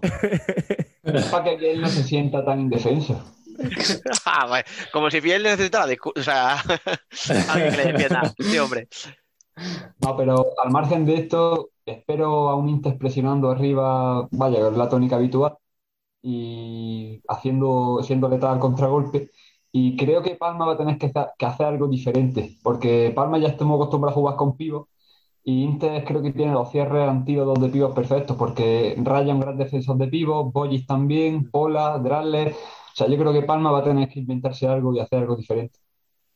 Yo creo que es lo que probó en Torrejón, aquello del doble pivo, que Vadillo me echó la bronca, me dijo que lo llevaba probando todo el año, pero realmente en partidos, como lo hablamos luego Biel y yo, lo había probado con Mati Rosa, que es otro tipo de pivot. A lo mejor Vilela para caer a banda le ve un poco, un poco tosco. O sea, es un pivot de puta madre, pero yo creo que en banda pierde. Pero a lo mejor es lo que puede probar, eh, con un doble pivot o no sé, puede buscar las cosquillas. Al final, si a Inter lo que le gusta es eh, salir muy rápido a la contra y tú le planteas un partido donde le dejas atacar la posesión y le obligas a tener el control, ya hemos visto que en esos partidos Inter eh, la falta precisamente de pivot, porque bueno, a veces lo hace Drasler, porque no hay más remedio, Pito, o alguna vez juega de espaldas, pero yo creo que por ahí pueden estar las opciones de Palma. A mí me cuesta imaginar un partido en el que tan parecido al de Liga de la última de la anterior jornada, en el que Palma era, digamos, el, el protagonista con balón, que Inter se- al Inter le bastó con, con, o sea, con jugar la contra. O sea, no estoy simplificando de esta manera todo el trabajo de un técnico, pero No, Eh, pero le gusta, sí. que a Inter le gusta jugar así, o sea, no. sí, no sí, pero que malo. pero es que tuvo tres goles. O sea, que a mí me cuesta pensar que Inter va a esperar ese partido, y más sabiendo que lo has jugado hace dos días. Pero, y cosas nuevas de Palma, eso que hemos hablado de los dos pivots. Y en esta última jornada con Valdepeñas ha habido rotaciones raras. No sé si pensando en probar cosas o simplemente pensando en descansar a los jugadores y que estén frescos para el jueves.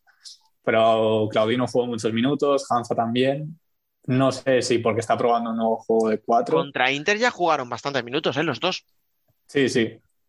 Por eso que no sé si es pensando en descansar a Nunes, Igor y compañía o, o simplemente porque está probando algo. Yo es que, a ver, al final se conocen tanto, o sea, son dos equipos Sí, que se sí. han enfrentado tantas veces que es que mm, innovar, o sea, eh, descubrir la pólvora, tío, es, es muy difícil. Por eso digo que a lo mejor el tema del doble pivot puede ser clave o lo mismo, o sea, en, en- en aspecto Palma me refiero. Inter. Y otra de las no claves, o sea, perdón por interrumpir, pero otra de las No. claves de, de Palma, o sea, el balón parado. O sea, este año están sacando el porcentaje de goles que han sacado de balón parado, o sea, no sé cuál debe ser, pero es una burrada. O sea, yo creo que mm, más de un cuarto de los goles de Palma son de balón parado. En, en Torrejón creo que marcaron el primero, que fue la- el tacón ese de Hanza, pero Sí. mm, meten muchos de balón parado. Oye, un Es momento. que que poner un golazo. ¿eh? No, no es una jugada muy bien preparada. Es un jugador. Que por cierto, a todo esto estamos dando ya, la- o sea, anticipando la clave, pero hemos dicho qué tipo de partido esperamos, ¿no? La primera pregunta era esa, Rubén. Sí, sí. Sí, Pero como no me hacéis ni caso, pues Uno muy igualado, uno muy igualado. Ya no sabemos qué esperar de este partido que No, hemos no, visto tantas es que lo que te iba a decir es que luego me comeré mis palabras como de costumbre, pero no aprendo y yo sigo. Eh, igual que yo digo que el Cartagena Valdepeñas, yo espero un partido abierto de muchas ocasiones y tal, este espero todo lo contrario. O sea, eh, no espero y no deseo que sea lo que fue el año pasado el partido de cuartos, acordaros que fue un partido bastante soporífero, hablando claro, o sea, de muy pocas ocasiones, eh, tal. Yo espero un partido, un resultado muy cortito, Sí, o sea, no, no, no creo que entre los dos equipos metan más de cuatro goles, fíjate lo que te digo. O sea, Yo espero no ser cenizo, pero pienso como Dani. O sea, creo que va a ser un partido que van a estar los dos entrenadores bastante a la defensiva y se va a decidir por pequeños detalles. También habrá que ver el tema portería, cómo está.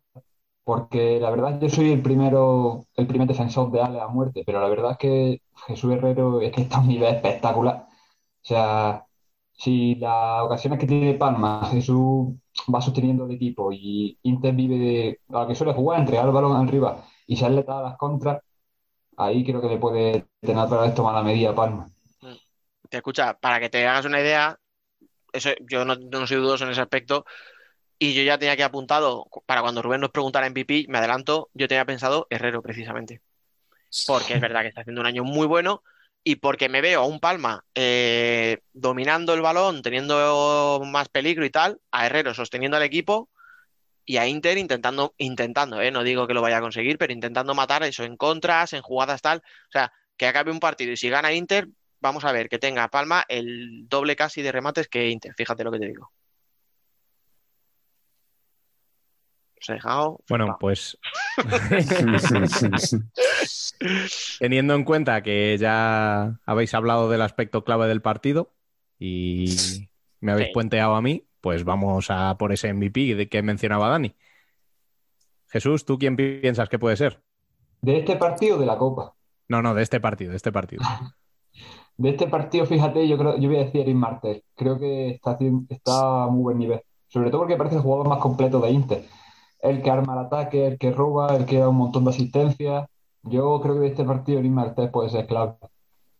Y es que el día que meta Martel el primer gol de un partido, creo que va a terminar de quitarse la presión, porque yo le veo muy bien, pero ah, mm, le veo a veces en los partidos, además nosotros lo vemos muy, muy de cerca, o sea, físicamente me refiero, y se le ven gestos de, a veces de, mm, con- ¿sabes? De agachar la cabeza cuando falla, de joder, es que no termina de encontrar el punto, ¿sabes?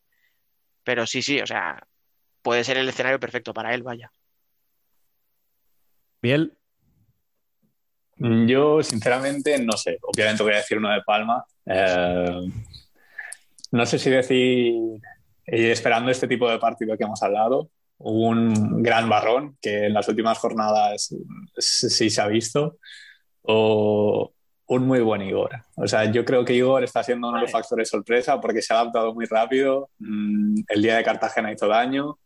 El día de Inter no le terminaron de salir las cosas, pero porque falló a la hora de decidir, pero a nivel de movimientos hizo daño.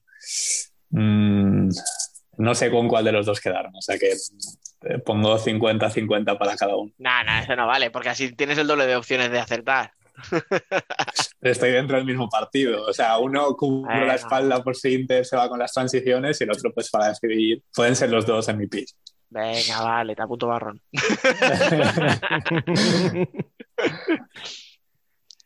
Y en mi caso, eh, yo ya por Twitter este tiempo atrás eh, dije que yo creo que el MVP de la Copa va a ser Martel, pero por no repetir y teniendo en cuenta el estado de forma en el que está, voy a decir Cecilio.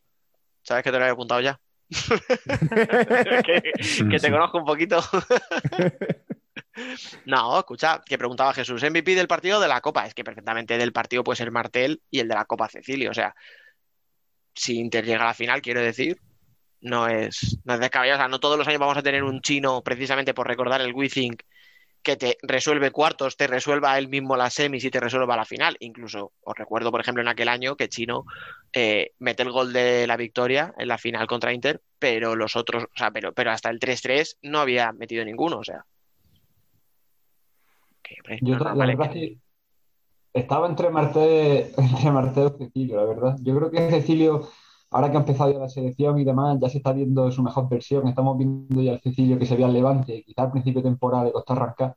Y sí que es verdad que Cecilio puede jugar un papel fundamental en esta Copa, vaya. Sí, además, si, si, si el partido es como estamos preveyendo, ¿no? Un poco Palma más posesión, más dominio y tal, e Inter, eh, si hay alguien que puede apretar a ir en primera línea para robar, es Cecilio. O sea, que le tienes que regatear cuatro veces. O sea, porque Entre él y. O sea, escúchame, es que, o sea, tú pones a Cecilio y pones a Hanza, les cambias las camisetas y no se nota. Porque que son dos tíos intensos, macho, pesados, de ¿qué, qué dices? Déjame en paz, o sea, por favor. Vete a presionar a otro lado, tío. Bueno, y vamos a ver esos porcentajes para cada equipo que, que les podéis dar de porcentaje de victoria. Jesús, Eh, Inter 55, Palma 45. Lo siento por bien. Sí, sí, o sea, has empezado diciendo que podía dar la sorpresa, pero al final. Bueno, el jueves os quiero aquí todos en directo para, para vernos las caras eh, a la vez que vemos ese partido. Yo, sí, pues ya estás escúchame, dando por hecho que lo vemos por la tele, ¿no? No, pues estar haciendo directo desde Withink. Venga, vale, hacemos, hacemos sea, haremos algo. No te preocupes, yo no me escondo, además, yo le voy a dar un 60-40 para Inter, o sea, fíjate. Madre mía. Vaya 2-0, papelete. 2-0, tío. Un gol en la primera parte y otro gol en la segunda parte. Ya está, ya lo he dicho. Lo siento, ¿Tú, Biel? Inter. Venga, dale. Yo 55-45 para Palma, eh, sobre todo confiando en esa, que no sé, que me corrija Dani, eh, pero es, tiene que llegar ya ese partido en que Palma vuelva a tumbar a Inter. No sé cuántas victorias lleva seguidas eh, Inter a Palma, que hace un par de años fue al revés, que Palma le ganó todos los partidos de la temporada a Inter y ahora llevamos una racha que Palma no le gana ni, ni queriendo ni sin querer a Inter. O sea, confío en que sea el jueves. Al final, una racha, cuanto más larga es, más cerca está de romperse.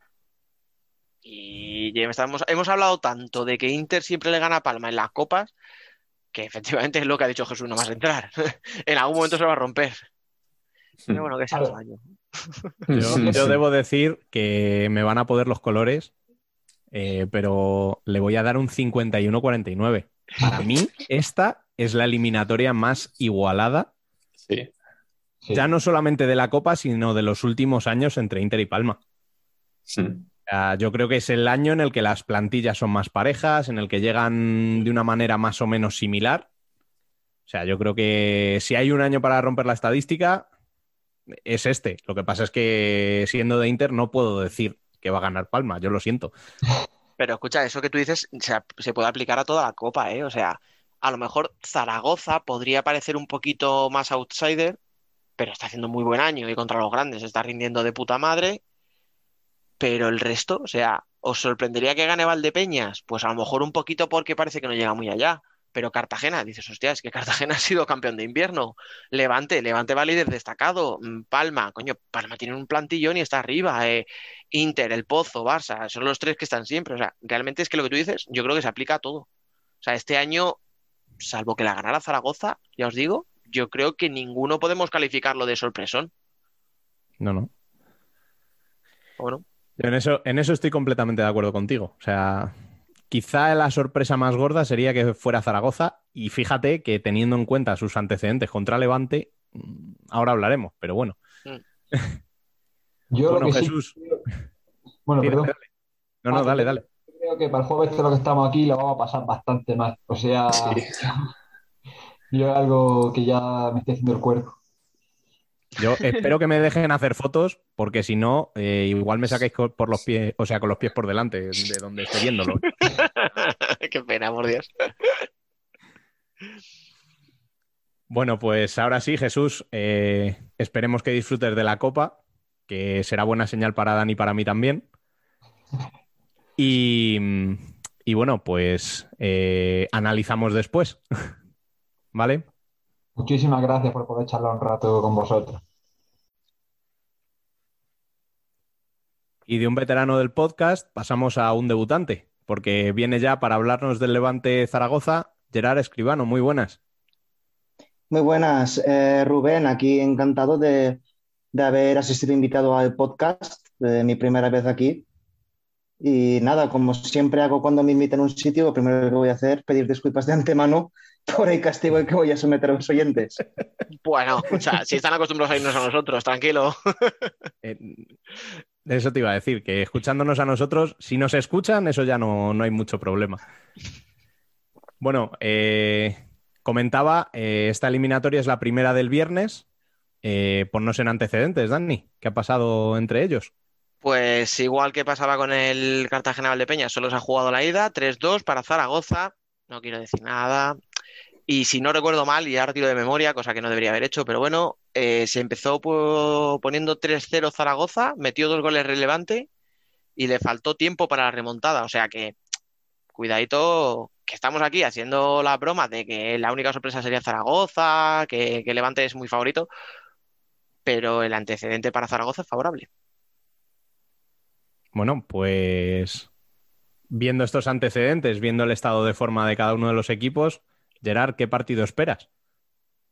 Pues ambos equipos son dos equipos, bajo mi punto de vista, bastante metódicos, no excepcionalmente vistosos, por decirlo de alguna manera, pero sí que son dos equipos que saben a lo que juegan y que de hecho saben muy bien a lo que juegan. Sí que evidentemente cuando pones, cuando comparas o cuando pones en valor los, sea, la plantilla de un equipo y de otro, evidentemente pues pesa mucho la profunda rotación que puede plantear el Levante o que tiene una mayor cantidad de jugadores determinantes o que son capaces de, des- de- de desatascar el partido en caso de que entre ahí en una fase atascada, pero tampoco se puede desprestigiar a los jugadores más talentosos de Zaragoza, que no son pocos tampoco, con Eloy Rojas, con Dianuca o con, o con el propio Javier Alonso, que por aquí lo conocemos bien.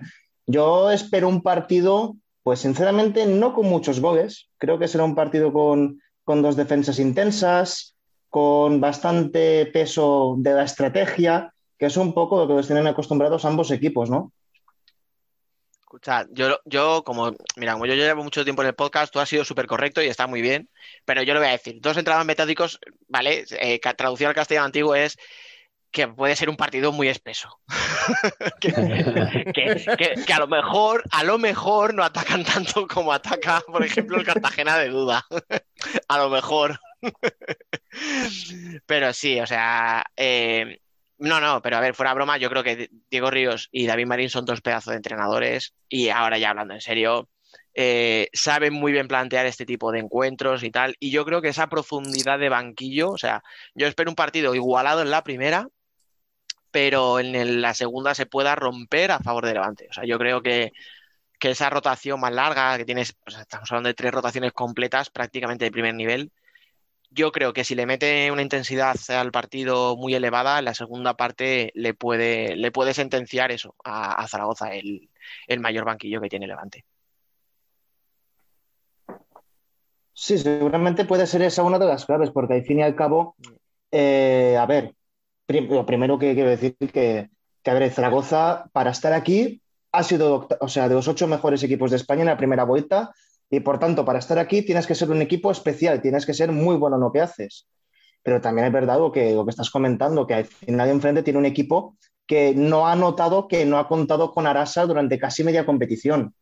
Quiero decir, y es que Arasa lleva una década de años prácticamente, o más. Ahora mismo, sí, por lo menos 10 años sí que lleva en la liga y siendo un cierre respetado y destacable y además incorporado a Tolra y en la rotación de alas, pues tiene prácticamente cualquier jugador y si no prácticamente todos sus alas en una individualidad pueden romper un partido, todos tienen trabajo, todos aportan trabajo, los goles están muy repartidos eh, evidentemente, si el Levante es capaz de subir eh, las revoluciones al partido y además que Zaragoza cuenta con varios jugadores bastante veteranos y de peso en el equipo, pues puede encontrar por ahí una manera de, de facilitarse las cosas, por decirlo de alguna manera.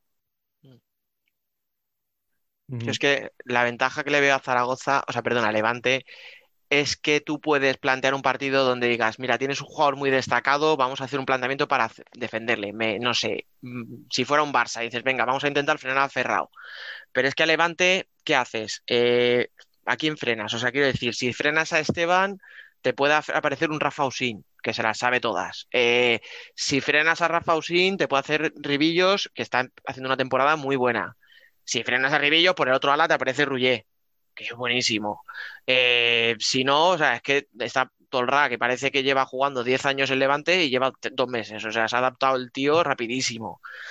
O sea, que es que a mí me parece que, que es lo que te digo, tiene muchas soluciones. Yo es verdad que, joder, ya lo hemos hablado bien en otros, otros, otros programas, que, que el nivel que está dando en, en Zaragoza, por ejemplo, Eloy Rojas, es muy alto, está mu- muy bien, está de cara a portería teniendo mucha, mucha puntería, además está congeniando con, con Javi Alonso de puta madre, o sea, están los dos ahí súper, eh, pues eso, o sea, no me sale la palabra, eh, compenetrados, perdón, que no me salía, pero eh, si tú frenas, por ejemplo, a las alas de Zaragoza, Juanqui no te está aportando el gol que te puede aportar un pivo de Levante. Eh, lo que decimos, hay jugadores muy veteranos que si a Zaragoza tú les, aprietas y les haces tal, pues a un retamar se le puede hacer largo el partido, por ejemplo. Entonces, bueno, yo creo que por ahí seguro que Diego tiene pensados un montón de recursos y nos sorprende con algo, vamos, estoy convencidísimo. Y además creo que también algo clave, eh, algo clave, sobre todo interesante lo que has dicho, muchas veces se puede plantear un partido a vamos a intentar secar el jugador franquicia o a la estrella de otro equipo. Además, el Levante cuenta con, para mí, bueno, muy atrevido a decir de primero, porque hay un par también por ahí que ojo, pero con uno de los quizá tres mejores especialistas en ese aspecto, que es Maxi Restia. Porque si Maxi Restia se te pega, macho, para, para quitártelo de encima ya tiene faena. Joder, eh, Ángel, sí, ves, es que, mira, o sea, es que cuando tienes esa plantilla, tío, que se te olvida gente como Rescia, o sea, que no le he mencionado, dices, hostia, ojito al nivel que tiene este equipo si se te olvida alguien así, o sea, Pues toca mojarse. ¿A quién veis como MVP del partido? venga, venga, que empiece el invitado. Sí, claro, empieza el invitado.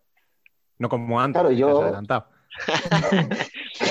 Que me venía no me he atrevido, no me he atrevido a pensar algo, o sea, sí que he pensado un poquito, en el caso de que Levante llegara a la final y la ganara, sí que he pensado, pues yo creo que la clave será este jugador o este otro, pero no me he parado a pensar con este enfrentamiento quién podría ser la clave. Sí que creo que, por ejemplo, Levante podría hacer bastante daño con el juego de pivot.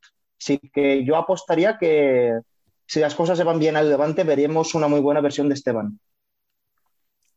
Pues escúchame, yo es que tengo debilidad por él y como Diego Ríos también, pues te voy a copiar.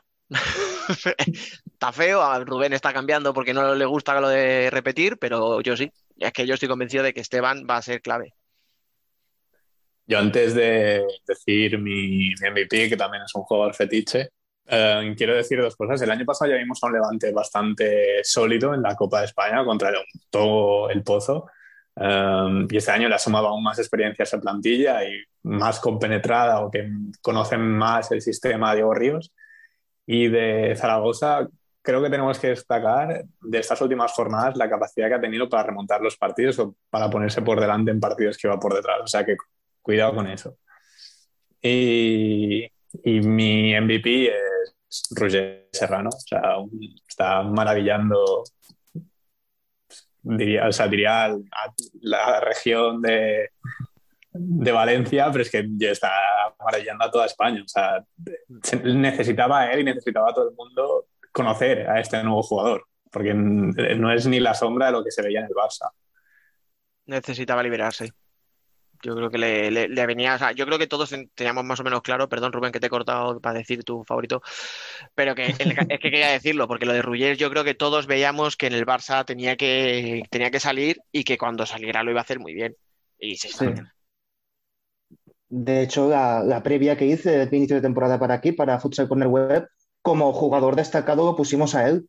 Mm, Sí que hablamos de que, de que yo pensaba, porque eso sí, ahí sí que me equivoqué, yo pensaba que el jugador franquicia iba a ser Rafa Usín y al final me ha tirado más del carro Ribillos, aunque también está Usín a muy buen nivel, eh, pero ha tenido alguna lesión ahí a principio de temporada que le frenó un poco, pero, pero Roger Serrano como, como segunda espada a mí me parece un talento de lujo, una adición de lujo, eh, porque es que además es ese jugador que al aficionado le gusta ver que a veces se sale del sistema con, pero se sale del sistema con cabeza, no es que coge la pelota y se pone a tirar fintas y, y acaba metiéndose eso en un cuello de botella y la pierde. O sea, selecciona muy bien cuando tiene que tirar de filigrana, cuando tiene que encarar, cuando tiene que regatear y normalmente le sale bien, que eso también es de agradecer. Bueno, y en mi caso, eh, yo me voy a salir un poco del esquema. Yo creo que el MVP de este partido, y teniendo en cuenta la cantidad de jugadores que tiene Levante, debe ser Diego Ríos. Venga, O sea, yo creo que o sea, que le tengo mucho cariño a Diego, pero esto no vale.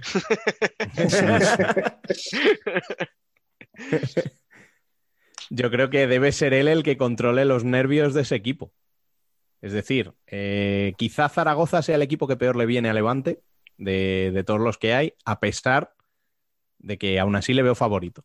¿Vale? Y me estoy metiendo quizá en, el- en el- la siguiente pregunta. Pero, pero vamos, tiene que ser Diego Ríos el que, el que demuestre que, que ese equipo sabe bien a lo que juega y que no le pesa el llegar a una copa con la, con la vitola de favorito, ¿no? Me parece bien. Por eso, por eso elegirle a él, ¿eh? O sea, podría haberte Ah. dicho Ribillo si me había quedado tan ancho, pero Podías haberlo dicho y hubiera quedado mejor porque era más fácil de calibrar, pero bueno, venga, vale, pues nada. Diego Ríos, el niño está original, ¿qué le vamos a hacer? Yo lo apunto.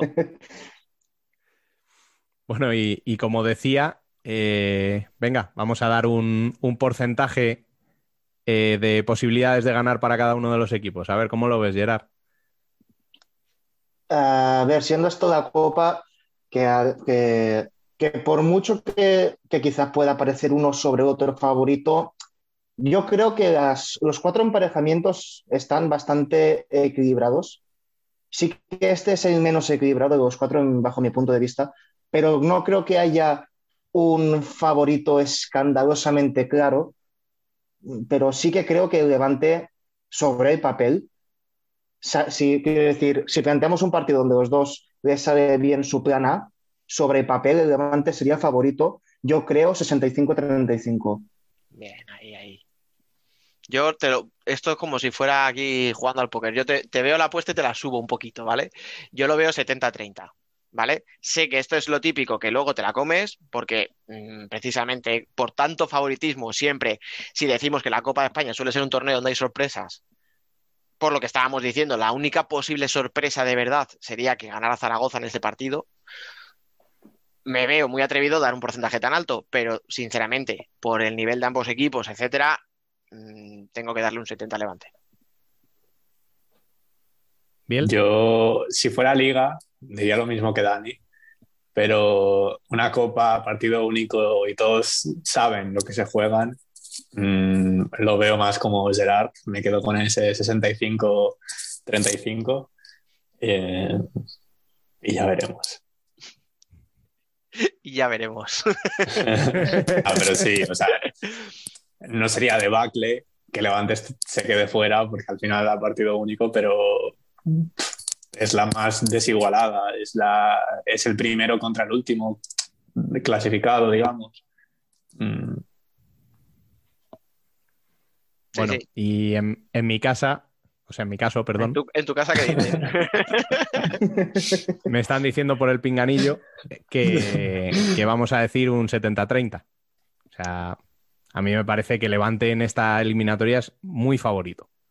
O sea, y si no le doy más es precisamente por lo que estáis diciendo, porque es una copa. Pero en condiciones normales, mm, de 100 veces mm, debería ganar 90. O sea, por plantilla, por juego y por, y por muchas otras cosas, ¿no? Entonces, No, no, iba a decir que, ah, dicho, o sea, una vez dicho los porcentajes, que todos vemos bastante favorito a Levante, eh, si hay un equipo que te puede empatar, es un equipo de David Marín. O sea, porque mirar la clasificación y lleva una cantidad Sí, sí. de empates. O sea, y es que además me acuerdo que le entrevistamos aquí hace tres o cuatro semanas, o a lo mejor hace un poco más ya. eh, y yo le hablaba con él y le decía, oye, David, ¿pero qué hacéis? O sea, ¿cómo se plantea para que acabéis empatando tantas veces? Y me decía, hombre, pues porque lo que no somos Zaragoza, lo que no vamos a hacer es volvernos locos a buscar la victoria. Y además me acuerdo que hablábamos del ejemplo de Sota, ¿no? De, no, mira, y Manol, oye, es súper lícito y bonito que vayas siempre al ataque y siempre sales de cinco y tal. Pero chico, yo si puedo amarrar un punto, lo amarro. Entonces, si estamos hablando en liga de que si puedes amarrar un empate, lo vas a amarrar, donde tienes Pues en toda una una, copa para temporada, jugártelo a penaltis, vamos. a eso voy. O sea, lo mismo, eh, nos comemos un empate y el porcentaje se nos va a todos a, a cagar, pero, pero que quede ahí el dato, porque o agüita con eso. Bueno, pues Gerard, eh, muchas gracias por haberte pasado hoy con nosotros y esperemos que te hayas quedado con ganas de volver. Nada, hombre, las gracias os las debo yo a vosotros por, por invitarme. La vez que tuve la oportunidad de estar aquí en la web, bueno, escribiendo más bien, sí, en la web, eh, ya os dije que para mí sois el medio referente en España de fútbol. Oye, para mí es un placer y cuando recibo invitación automáticamente me siento obligado a asistir porque para mí es un placer. Bueno, pues ya está, ya te has sentenciado delante de la audiencia, o sea, Bueno, ya pues, te, eh, te vas a enterar. Claro, eh, que sepas que no hace falta invitación, eh, que esta es tu casa, así que cuando quieras pasa sin llamar. Muchas gracias. Y para el último partido volvemos a tirar de veteranía, la de Sergi Romero. Bienvenido una semana más. Bueno, veteranía con 23, uf, joder. Hombre, me has- me has podcast hecho sí, sentir tío. viejo. Bueno, sí, aquí sí, aquí sí, pero me has hecho sentir muy viejo, tío. A ver, escucha, que se lo he dicho, digo, no digas sabiduría porque no se da por aludido. No, no, no, no, yo no tengo ni puta idea. Por eso estás aquí con nosotros. Efectivamente. Claro. Si no estarías en cualquier otro sitio. Bueno, venga, vamos al lío que nos perdemos. Dani, recuérdanos los antecedentes, porfa. Sí, todos favorables para Barça, como en los últimos no sé cuántos años. Vaya, No, a ver, en Liga solo se ha jugado el partido de ida, 0-3 en Murcia. Eh, si no recuerdo mal, es el partido en el que Gustosi dijo que había merecido mucho más, cosa que en general yo no vi, pero bueno, ya analizaremos. Esto es solo ¿Solo? comentar. Sí, ¿Cuál de ellos? Porque yo le he escuchado decir eso varios en Es verdad. contra el de verdad, de verdad. Pero ahora no estamos analizando, ahora estamos solo dando datos. Vale, Perdón, datos, Vale, datos, por favor, ¿eh? datos. Y, y, a ver, aquí podríamos meter, porque al final es una eliminatoria y tal, en la final de la Champions, que aunque correspondía a la temporada anterior, se jugó este año, la ganó 2-1 Barça, pero igual que decimos una cosa, decimos la otra. Todos estamos más o menos de acuerdo, yo creo, en que el Pozo fue mejor.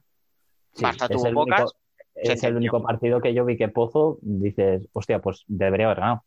Lo cual, y ya nos metemos un poco en el debate, es si cuando el Barça es mejor que tú te gana 3-0 y cuando es peor que tú te gana 2-1, eh, cuando Rubén pregunte cuál es la clave del partido, pues hay que rascar mucho para encontrar una clave, nunca mejor dicho, en clave pozo, para ver cómo, cómo puede meterle mano. Perdón Yo lo veo algo similar a lo que hablábamos antes del Palma Inter. O sea, se han enfrentado también tantas veces y en tantas competiciones similares, en un formato similar al de esta Copa, que es complicado que Andreu intente sorprender a Giustozzi o que Giustozzi intente sorprender a Andreu. Mm, mm, es complicado también analizar cuál será una de las claves. No sé, se conocen muchísimo, las plantillas son las que son y no hay más, eh, es lo que hay. Mm, Yo sí que intentaría, tío, buscar algo distinto, o sea, pero bueno, a ver, claro, por partes. Eh, es- A Barça no le hace falta buscar nada distinto, o sea, a Barça le está, ya, ya No, le no. vale con lo que está haciendo últimamente para ganar al Pozo, No. es el Pozo el que Bueno, tiene que de, buscar algo. de hecho, decía Miguel Andrés eh, esta tarde, pues estamos grabando el domingo, esta misma tarde en, en el directo que han hecho los compañeros de la celebración por Twitch, que, que lo que van a intentar es no machacar a los jugadores con más datos que ya se saben.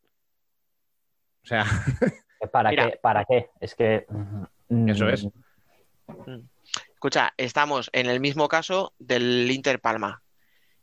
Como empecemos a dar la turra, es que el Pozo siempre pierde con el Barça, es que el Pozo siempre pierde con el Barça, hostia, pues en algún momento el Pozo tendrá que ganar al Barça.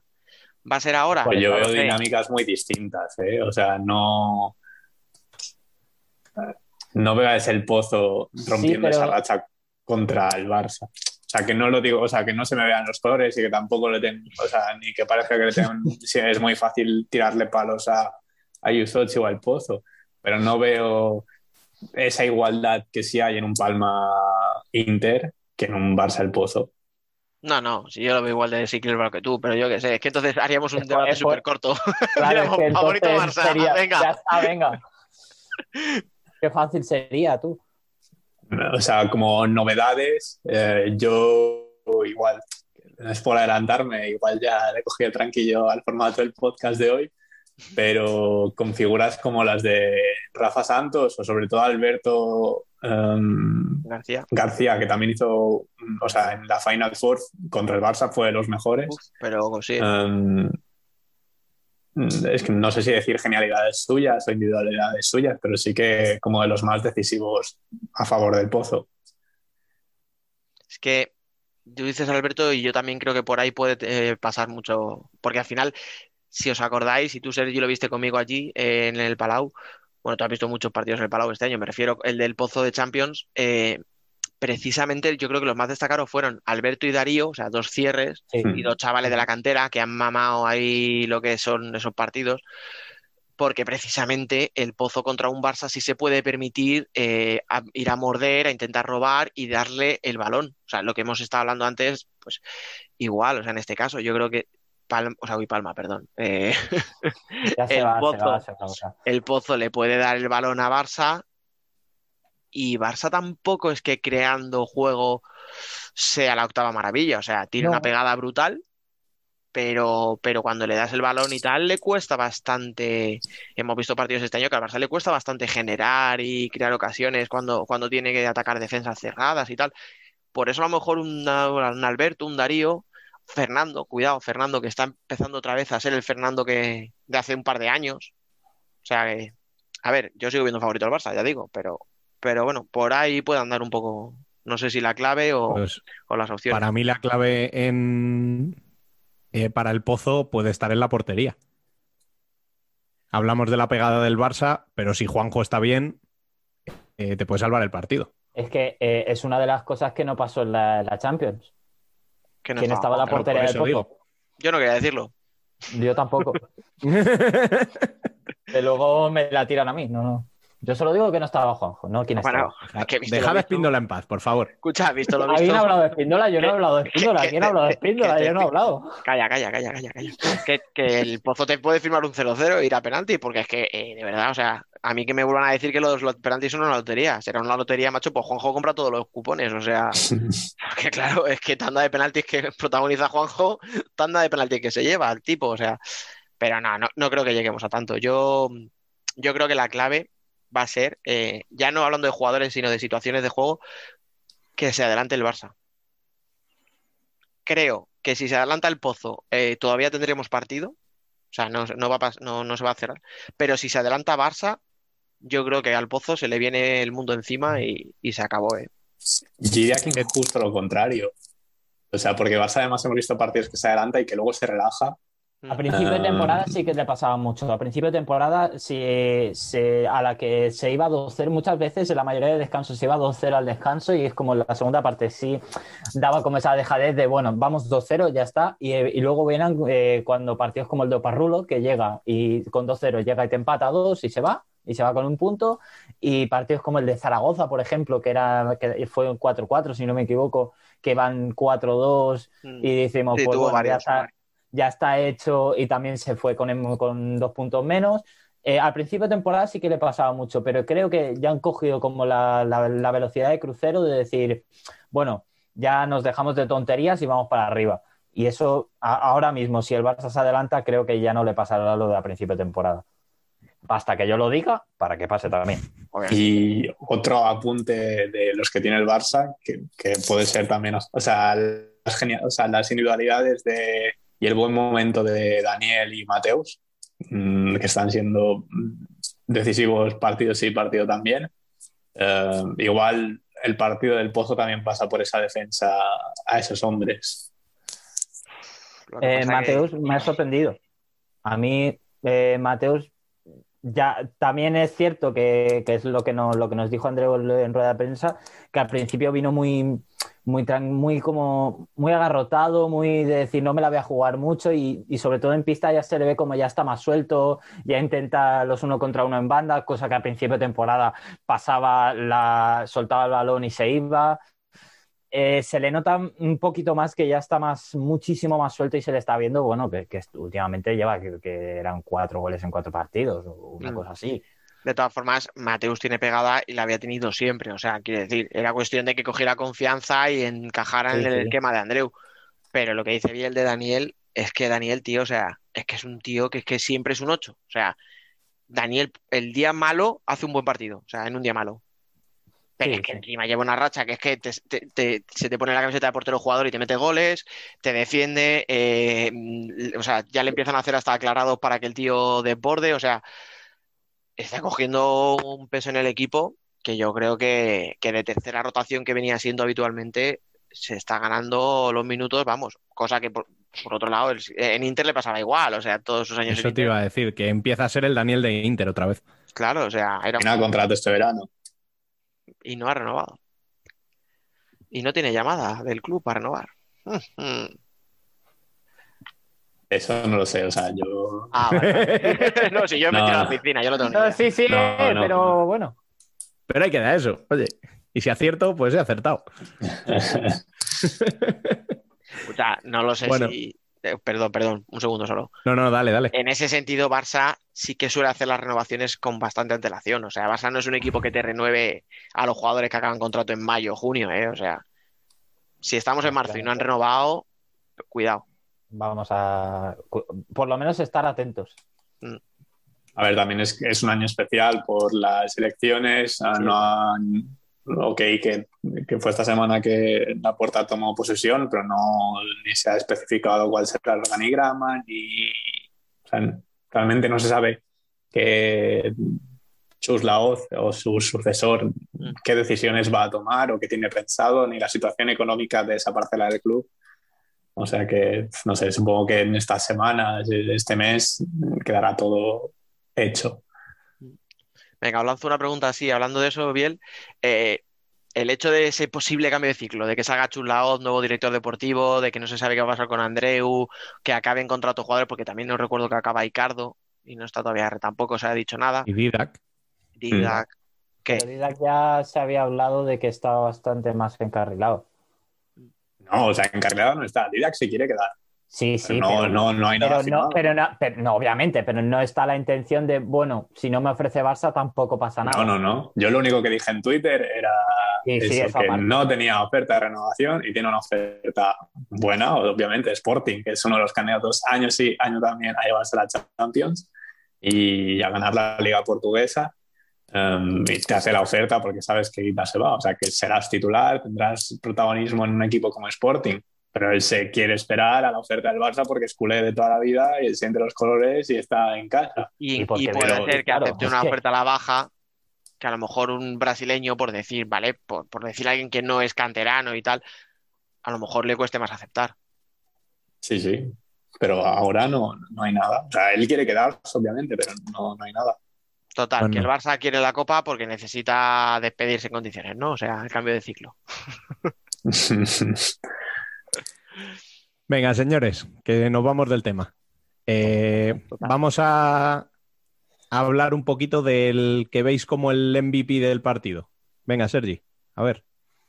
Pues yo últimamente, no sé, lo, lo puse en Twitter, creo que veo más MVP a, a Marcenio que a Ferrao. Y mira que eh, pensaba desde hace dos años, digo, el Barça era balones aferrado. Pero ahora- ya no veo a un Barça tan balones aferrado, que lo siga habiendo, eh, cuidado, eh, Mm. las cosas como son. Pero veo a un Barça más que pa- el, el balón pasa mucho más por Marcenio que, que por Ferrao. No tiene. mm, Por lo menos se han repartido un poquito más los pesos del equipo. Y por, yo creo que el MVP se lo puede llevar eh, Marcenio. Iba a decir Ferrao. Sí, sí, pero es, es que ya la costumbre. No, pero Marcenio, Marcenio siempre ha hecho, desde que llegó a ser importante, ha tenido Sí, pero- ese balón, pero esta- ha pero sido siempre al- muy inteligente con lo que ha hecho ha, ha sido muy clave. O sea, el cambio de pasar de ese ciclo de Inter a este nuevo ciclo, entre comillas, de Barça, la pieza clave fue Marcenio. Escucha, Sí. es que tú juntas en un quinteto, a Ma- yo- esto ya lo he dicho yo más veces, creo. Tú juntas en un quinteto a Marcenio, a Daniel y a Adolfo, y es que probablemente sean tres de los tíos más inteligentes en una pista que hay, no en el Barça, sino en todo el fútbol, o sea, en todo el futsal español. Bueno, eh, español y, Y, y mundial. Bueno, y Y- por ende, sí, sí. No quería meterme en ese charco porque los de futsal internacional son otros, pero que, bueno, yo a todo esto ya lo digo, siempre se nos olvida, o sea, siempre vamos pues a Ferrao, que es un, y su exuberancia, o hemos mencionado a Daniel, tal. Vale, yo voy a decir uno que no hemos mencionado todavía en este, en esta parte del debate, Esquerdiña. Tío, siempre está. O sea, Esquerdiña, miraros, finales, semifinales, miraros quién es el que mete los goles, tío, decisivos, y siempre aparece él. O sea, aparece desde la época del Pozo, aparece cuando se fue a Rusia, siempre está Esquerdiña. que también termina contrato. No entiendo, eso sí, no entiendo por qué últimamente no está jugando demasiado. Da igual. No, lo sé, no sé el motivo, ¿eh? En plan, pero últimamente en los últimos dos, tres partidos tampoco está, tampoco está de excesivo Escucha, porque Andreu sabe, como yo, que los dos entendemos mucho de esto, que le tienes que reservar. Esquerdiña te puede Que salir tiene que llegar a tope para la copa. Claro, Claro. tiene que... Pasa que vosotros que vais a saber, pobres diablos. Claro, no sabemos, no sabemos, no tenemos ni puta idea. Biel. Es complicado. Eh, no voy a decir otros 50-50 como he hecho como en el Palma Inter, pero yo creo que el MVP y su- el partido pasa por, por otra de las genialidades de, de Mateus. Bien, bien. Y yo, Ah, digo, Pues se te ha olvidado. Digo que te estaba mojando. me lo habéis dejado los tres, pues voy a decir Ferrao, que es lo clásico, ¿eh? Ah, la vieja confiable, tío, no. Pero vamos, o sea, esto es ir a la ruleta y jugar cinco pavos al rojo y cinco al negro. O sea. No, no, escucha. Haces muy bien, ¿qué coño? Aquí no estamos para, para fliparnos. Estamos Ya, para ya me acertar. va flipado bastante el anterior, déjate, no, Sí, no inventes. de verdad, de verdad. Bueno, y, y no hemos mencionado ninguno a Adolfo, ¿eh? Que teniendo en cuenta. Si es que, es que estamos Es que ese hablando. es el problema del Barça. Es que, Claro. bueno, bendito problema. Se escucha, y, Pero- nos hemos tirado la mitad del debate diciendo lo- lo- la buena forma que tiene Daniel y tampoco lo ha dicho nadie. Hoy qué bien viene Daniel, pero no. No, no, no. Bueno, Sergi, porcentajes. A ver, ¿cómo crees que llega este partido? 70-30. Y. Para el pozo, ¿no? Dices. Sí, sí, sí, sí. Por supuesto. Allá no paséis, ¿eh? No seáis irrespetuosos. 70-30. Bueno, por si no se ha entendido la ironía, eh, era una ironía como un piano, ¿vale? O sea, se refiere al Barça. Por supuesto. Mira, sin más que verle. La gente porque no le está viendo, pero va con la sudadera del Barça. O sea, Sí, sí, sí. Sí, sí. guau, yo desde chiquitito del Barça. Biel, Yo me quedo con un. Esta es la que no he pensado, porque es muy complicado y volvemos un poco con lo que decíamos del Palma Inter, pero yo creo que el Barça está, llega muy, o sea, muy bien, ya ha recuperado esas, de ese mal inicio y creo que está en un 60-40. Dani. Pues como os decía antes, eh, estaba muy tentado de darle el porcentaje más alto al Barça, pero es que es el pozo. Y al final el pozo con Juanjo es mucho pozo. Así que aún así lo veo muy favorito a Barça. 65-35. Y yo eh, me voy a ir con Sergi, a un 70-30. Asegurar. Pues Y al final, con estos porcentajes, la sorpresa sería que gane el Pozo, ¿eh? O sea, hablábamos de Zaragoza y tal, pues casi casi estamos poniendo más revelación a que gane el Pozo a que gane ver. Zaragoza. sí y no. O sea, para mí no sería mm, tanto sorpresa que ganas el Pozo, que digo tiene muy buena Pero plantilla, pero, pero no es que para mí sería más, más sorpresa, claro, o sea, más sorpresa que perdiera Barcelona a que ganase el Pozo. Es decir, el Pozo en cualquier otra eliminatoria no tendría esos porcentajes, probablemente. No. Pero es que es el Barça. Lo- de los porcentajes que hemos dado con el Levante Zaragoza comparándolos, son todos iguales, salvo uno que ha dicho bien 60-40 y en el anterior era un 65-35. O sea, esa pequeña diferencia es la única diferencia que hay en el favoritismo de un partido y otro partido. Que por cierto, Sí, sí, pero yo creo que es más, es más por lo que te Sí. digo, es más por el rival que por el hecho de que el Pozo pueda estar en una mal. semifinal de Sí. Copa, que no extrañaría a nadie. que a todo esto bueno, Mm, Solo hemos podido analizar los cuartos porque ¿qué vas a analizar de semifinales sin saber quién pasa? Pero ya como ya hemos acabado como tal los cuatro cuartos, me vais a permitir que haga el comentario. Ojito al que llegue a la final de este lado del cuadro, los del viernes. O sea, es que sí, porque va, a Cartagena, llevar- va a llegar reventado. claro, o sea, es que Cartagena juega el jueves a las 7 de la tarde, Y no tiene partido. Casi- cuarenta y tantas horas de descanso hasta la semifinal, Que es a la una. que es a la una, y de ahí a que acabe, o sea, desde que acabe su semifinal, tanto Cartagena, Valdepeñas, Inter, Palma, el que sea, tiene 28 horas de descanso. ¿Vale? O sea, eh, pensarlo, o sea, unos van a empezar el jueves por la tarde y van a jugar el sábado por la mañana y otros el viernes por la noche, el sábado por la noche y el domingo por la noche. Que si normalmente ya es clave, porque el equipo que juega los viernes normalmente suele llegar más cascaete, Mm. este año son muchas horas de diferencia. Es que este año ya los rematas. Que esa semifinal tantas horas después de la otra, Es que puede ser muy importante. Es verdad que, pues, mira, hemos hablado, vamos a suponer que llegan Levante y y Barça, que son los dos que hemos puesto todos como favoritos. Sí que tienen plantilla para rotar y tal, y, y- y en teoría, bueno, físicamente pueden llegar mejor al final. Pero claro, es que Inter, antes de su, o Palma, antes de su semifinal, van a tener un día entero de descanso, y antes de la final, el que llegue por ese lado va a tener, insisto, ocho horas más de descanso. Es que es acabar tu partido a las 3 de la tarde y tener toda la tarde para recuperar tranquilamente. O sea que Bueno, Sergi, eh, muchas gracias por pasarte una semana más y que, eh, que disfrutes de la Copa en tranquilidad. Sí. Por una vez no tendrás que sufrir con tu Industrias, ¿no? Sí, es que eran tantos años clasificándose que ya por un año que nos la perdemos no pasa nada. Total, escucha, para caer en el último minuto. Último minuto, ¿dónde? ¿Qué? No, no. Joder, macho, me cago en la mar. Bueno, y hasta aquí el debate especial de hoy.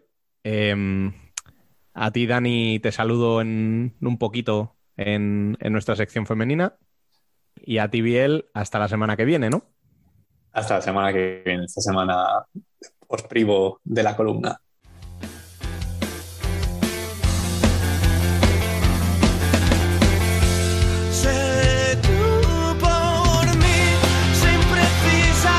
Nosotras también somos futsal.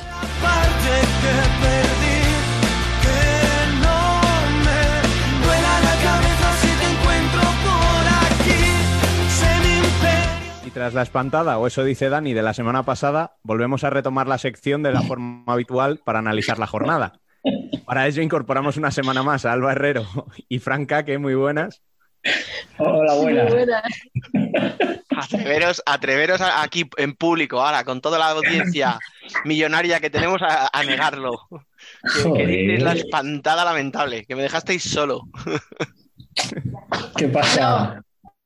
No, no, yo, yo te voy a decir una cosa, Dani. Yo te voy a decir una cosa. La semana pasada os dije que si se grababa tenía que ser el domingo, que yo el lunes viajaba. Así Mm, que estabas avisadísimo y se te ha olvidado. Vale, Eso vale, no es vale, culpa mía. Vale, ¿y lo de Fran? la culpa la tiene Fran, ese es su problema. ¿Y lo de Rubén? No, pero escucha, si yo no tengo ningún problema, pero es que fue una falta de respeto para el, pa- para, el bueno de Marcio, que me Sí, dejasteis solo sí. con él. Yo me lo pasé muy Sí bien con sí. él grabando, pero vosotros, lamentable. A mí me hubiera encantado estar para, para Claro. con él, pero Ya somos trabajo dos, manda. Es lo que hay. No sé, Hay- no hay que- sé pagar, las Dani. enfermedades de las niñas, tío. No, no, no, el, pue- el pueblo necesitaba saber la verdad, ya está, solo eso. joder. Bueno, y antes de que se nos vaya la hora, nos liamos y y tenemos aquí a la protagonista esperando de este programa. Está con nosotros eh, la pívot de Universidad de Alicante, Sara Navalón. Bienvenida a Futsal Corner, muy buenas. Muy buenas tardes a todos. Bueno, eh, voy a empezar yo antes de que esta jauría de lobos se me eche encima. Y te voy a preguntar por el partido de este último fin de semana. Eh, venís de caer eh, en Melilla por 1 a 0. Lo que he visto el nivel de Torreblanca, eh, no sé si puede considerarse un buen partido o, o cómo lo ves. Mira, eh, yo por tema, por motivos laborales que habéis hablado vosotros, yo tampoco pude viajar, pero no me perdí ni un minuto del partido. Y sí que es verdad que hablando con mis compañeras y escuchando a los comentaristas, eh, ellos mismos lo dijeron que hemos sido eh, uno de los rivales más duros que han pasado por ahí. Al final un 1-0 fue en una jugada, pues un error no prácticamente en defensa en la presión, que ellas lo trenzaron bien y finalizaron, pero tuvimos ocasiones en los dos equipos y creo que un 1-0, después de los resultados que están trayendo, al final a nosotros también nos motiva para afrontar la segunda fase. Bueno, pues ahora sí, es toda vuestra, ¿eh? Venga, Vamos a dejar Fran, de Fran, venga, se lo está deseando. Si es que. No, yo estuve, estuve hola, hola Sara, buenas tardes. Estuve, estuve viendo el partido yo y la verdad es que estuvisteis bastante bien, a pesar de, de que no estuviste jugando tú. Y el gol es lo que has dicho tú, fue una jugada de mala suerte. Además, eh, es que además ellas a la hora de salir de, de la presión les salió redondo la jugada. Sí, al final creo que la presión de nuestra primera línea llegó dos milésimas tarde y eso es lo que hizo que la desbordaran y la superioridad creo al final que ellas al primer toque no remataran al segundo palo. Pero creo que a pesar de esa jugada desafortunada, por decirlo de alguna forma, lo, el resto del partido lo hicimos bastante bien y con nota. Yo ahora con esa imagen que habéis dejado tan buena, y digo habéis porque aunque no estuvieras al final, eh, eso no, es, es circunstancial. con esa imagen que habéis dejado en Melilla, con los puntos que lleváis, eh, con lo bien que habéis competido en vuestro grupo, pues en los partidos de Burela, en Alcorcón, eh, no sé si ahora, eh, con todo el respeto del mundo, pero se os puede hacer un poco meh, la segunda fase, ¿sabes? O sea, el decir, joder, es que ahora es como un poco de bajón, ¿no? El decir, estoy peleando por el descenso al final, en vez de estar ahí arriba. Bueno, al final, eh, bueno, es lo que tú dices, que nosotras queríamos pelear por el título y puede ser que se considere un fracaso realmente para nosotras porque siempre hemos estado entre los ocho primeros todas las temporadas que la universidad lleva en primera. Sí que es verdad que hemos perdido puntos contra equipos que, que nos han pasado factura y cuando perdonar es lo que tiene. Sí que es verdad que llevamos un colchón de puntos que nos puede dar un poco de margen porque mm, el tema de podemos errar algún partido y así, pero hemos visto los resultados de toda la liga esta primera fase y hasta el que lleva, los que llevan, bueno, están prácticamente descendidos, pueden igualarte un partido, te pueden empatar a última hora, que es lo que nos pasa a nosotros contra Itesala. Yo es que es eso, porque al final, eh, eh, yo no quería decir que fuera un fracaso, ¿eh? O sea, yo entiendo que, que este año, este año en concreto, o sea, cualquier cosa que pudiera pasar, yo lo veo como algo mm, razonable. O sea, quiero decir, que entraseis entre las cuatro primeras en vuestro grupo, que no hayáis entrado finalmente, que un equipo que aspiraba al título luego a lo mejor no entre en los playoffs, por ejemplo. O sea, yo creo que este año, con tanta circunstancia extraña y tal, yo creo que todo, eh, todo tiene un- una explicación más que, bueno, pues es fracaso, ¿no? Pero claro, dices, bueno, es que a lo mejor ahora, ¿cuántos puntos realmente necesitáis? Si es que prácticamente, mm, entiéndeme, aunque perdáis todo, Están salvadas. estáis salvadas. Entonces, claro, eh, ¿con qué... Es que no me sale la palabra, perdón. Em, ¿con qué Motivación. motivación? ¿Con qué motivación? Eso es, perdón. ¿Con qué motivación se afronta esta fase? Pues realmente con la motivación de, de conseguir pues eh, buenas sensaciones y todo de cara a la temporada que viene y de la Copa, porque que no estemos entre los ocho primeros para, para jugar el ascenso, en la Copa sí que estamos y al final nuestro premio va a ser la Copa. Y los tres o, o cuatro partidos que tenemos antes de la Copa van a ser pues para que nosotros coger confianza y, y ir a la Copa con todo, que es al final la única baza que nos queda ahora mismo.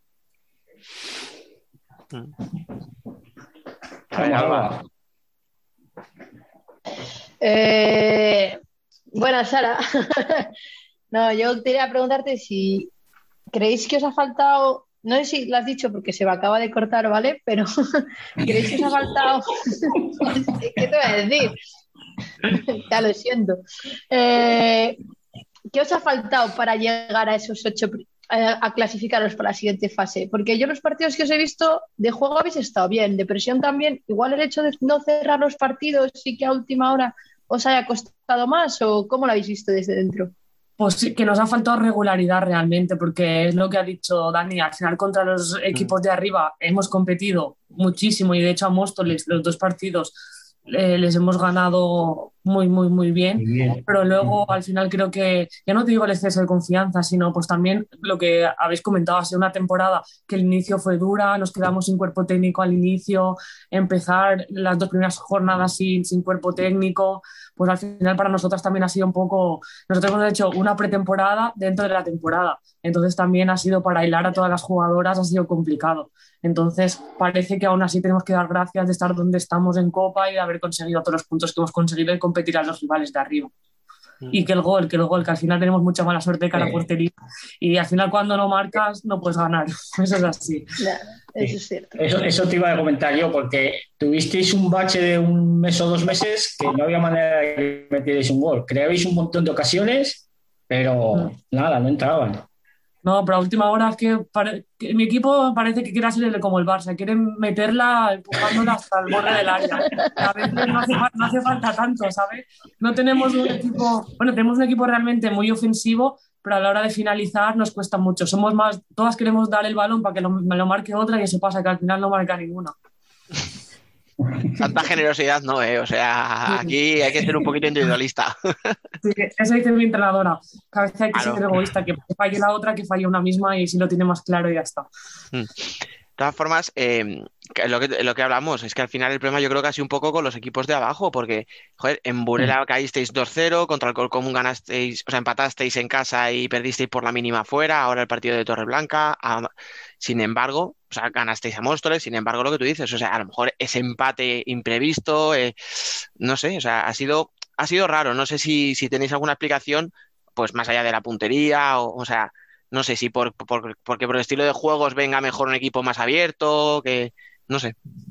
Sí, al final contra los equipos que se encierran detrás siempre nos cuesta un poquito más y realmente lo que nos pasó en, contra en Zaragoza, que se encerraron atrás, a nosotros no nos llegaban, bueno, no, no nos les metía el balón porque al final ocasiones tuvimos muchas y, al final en un despiste defensivo pues ellas te marcan, te empatan y se vuelven a encerrar atrás y no entras y cuando el balón no quiere entrar pues no entra. Y yo creo que al final los puntos de, de Intersala y los de los de Sala Zaragoza en su casa, que Sí. también hicimos un partido de catástrofe, son los que nos han condenado. Porque Sí, eso es así. porque- Nosotros lo sabemos, somos conscientes. ¿eh? El partido de Sala Zaragoza fue un calco contra el como el de Intersala. O sea, ellas se encerradas atrás, nosotras llegando, llegando, llegando. Ellas llegaron una gol, llegaron otra gol. Nos anulan un gol también, que era el empate, que Sí. ahí echamos un poco de confianza y ya fue un, un desastre. Sí. Yo creo que eso, no- eso al final es lo que hemos, hemos ido arrastrando, luego lo hemos solventado bien, pero al final cuando los otros equipos tampoco fallan no puedes hacer nada. Claro, que ese ha sido el problema, que Móstoles no ha fallado. Sí, Móstoles falló, nosotros empatamos en- contra el Sala la semana pasada, también para mí muy injusto porque teníamos el partido dominado todo el rato y creo que por eso estamos un poco más decaídas, por el simple hecho de cómo se dieron las circunstancias, porque lo teníamos todo en nuestra, en nuestra, bueno, en nuestra parte, pero bueno, al final lo que te digo, ahora ya no podemos pensar en lo que hemos hecho, sino en lo que, todo lo que nos queda por delante porque falta más de media liga realmente. ¿Qué te fastidia más? Eh, ¿el hecho de haber quedado fuera de, la fase por el título o la semifinal de, Copa de, diciembre? realmente, te, soy sincera, la Copa, porque creo que era una oportunidad, era una oportunidad que todo lo teníamos de cara, todo, todo, como se habían dado las circunstancias durante la Copa, toda esa temporada, los cruces, los partidos, y creo que fue muy, muy injusto. Al menos creo que después del partido que nos hicimos nos merecíamos pues llegar a los penaltis, como mínimo llegar a los penaltis y ya que la suerte decidiese. No el gol tonto que fue, que encima nos lo mo- marcamos en propia, como para variar, que esta- esa es la suerte de la uva, ¿sabes? Desgraciadas hasta parece. Perdemos una copa 28 segundos con gol en propia, no pasa nada. Me encanta no pasa nada por no decir una palabrota bien. Porque, porque estamos en directo y luego. Eso, no- está viendo no mucha gente. Luego ya no. Luego ya no lo cuentas, ¿vale?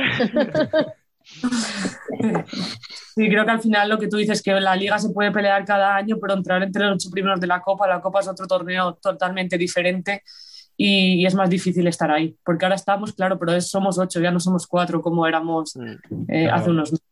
Entonces va a estar más complicado. Bueno, por otro lado, es una oportunidad de revancha, ¿no? Un poquito ahí de quitaros la espinita. Sí, eso es, al final lo que tú dices, eh, lo tuvimos en su momento y ahora vamos a pelear por ello. Y al final cuando solo te queda eso, al final si tuviésemos hoy la liga, siempre diríamos, bueno, si perdemos esto, tenemos lo otro, pero ahora como no tenemos nada más, o vamos a todo con eso o, o sí que estamos perdidas. Oye, yo creo que en eso, a ver, no voy a decir que sea una ventaja estar en el grupo de, del descenso, pero bueno, sí que os quita un poquito esa presión. O sea, al final los de arriba van a tener que ir a muerte todos los partidos, vosotras también, porque bueno, entiendo que nadie regala un partido, pero, pero bueno, no tenéis esa presión, digamos, añadida de tener que ganar todo, de, de sumar más puntos que nadie. O sea, si hay alguien que esté con molestias justo antes de Copa, pues a lo mejor puede descansar, no hay que forzar, ¿sabes? O sea, no sé si por ahí un poco, oye, quién sabe. En cuanto a ese aspecto, sí que, por el tema que has hablado de molestias, sí que es verdad que ahora hay jugadoras que están un poquito, un poquito tocadas y las estamos reservando porque para nosotras lo importante ahora mismo es la Copa. Sí que es verdad que la presión sigue estando porque lo que tú dices, por el grupo de- del descenso, ahora mismo somos los favoritos. Entonces, también perder muchos partidos sería todavía más fracaso. Entonces, en todas las pistas vamos a tener, eh, los demás equipos no van a tener nada que perder y nosotras todo. Entonces, es un poco pues, las dos caras de, de estar también en la, en la parte de abajo. Mira, yo estoy Sí, leyéndole a Fran la mente y y te iba a decir que, que, Fran, ¿verdad? Dilo, dilo. Que si puede ser que los días que jueguen contra Telde, que se quede en casa, ¿no? Lo iba a comentar que dentro de dos semanas venís aquí. O sea, si no viene, solo vienen dos o tres más, no pasa nada. Que- que- Ya. y si no es ninguna, tampoco pasa nada. Fran está encantado. Pues espérate que estoy en debate aún que el de ahí no sé si voy a poder ir, pero bueno, te avisaré en cuanto lo sepa porque es que al final el trabajo, por desgracia, no nos podemos dedicar a esto y cuando te dan el calendario a una semana y media de jugar es muy difícil cuadrarte los días si Sí. te toca trabajar fin de semana o, o un viernes. Todo va a depender de los vuelos y así, pero bueno, yo voy a tocar madera que ya me perdió Meliga y no me quiero perder más. Es que, No, es que además, eh, comentando lo que has dicho tú de que sois como las favoritas en, en el grupo este de descenso, vais a tener que mejorar la finalización porque prácticamente todos los equipos os van a esperar.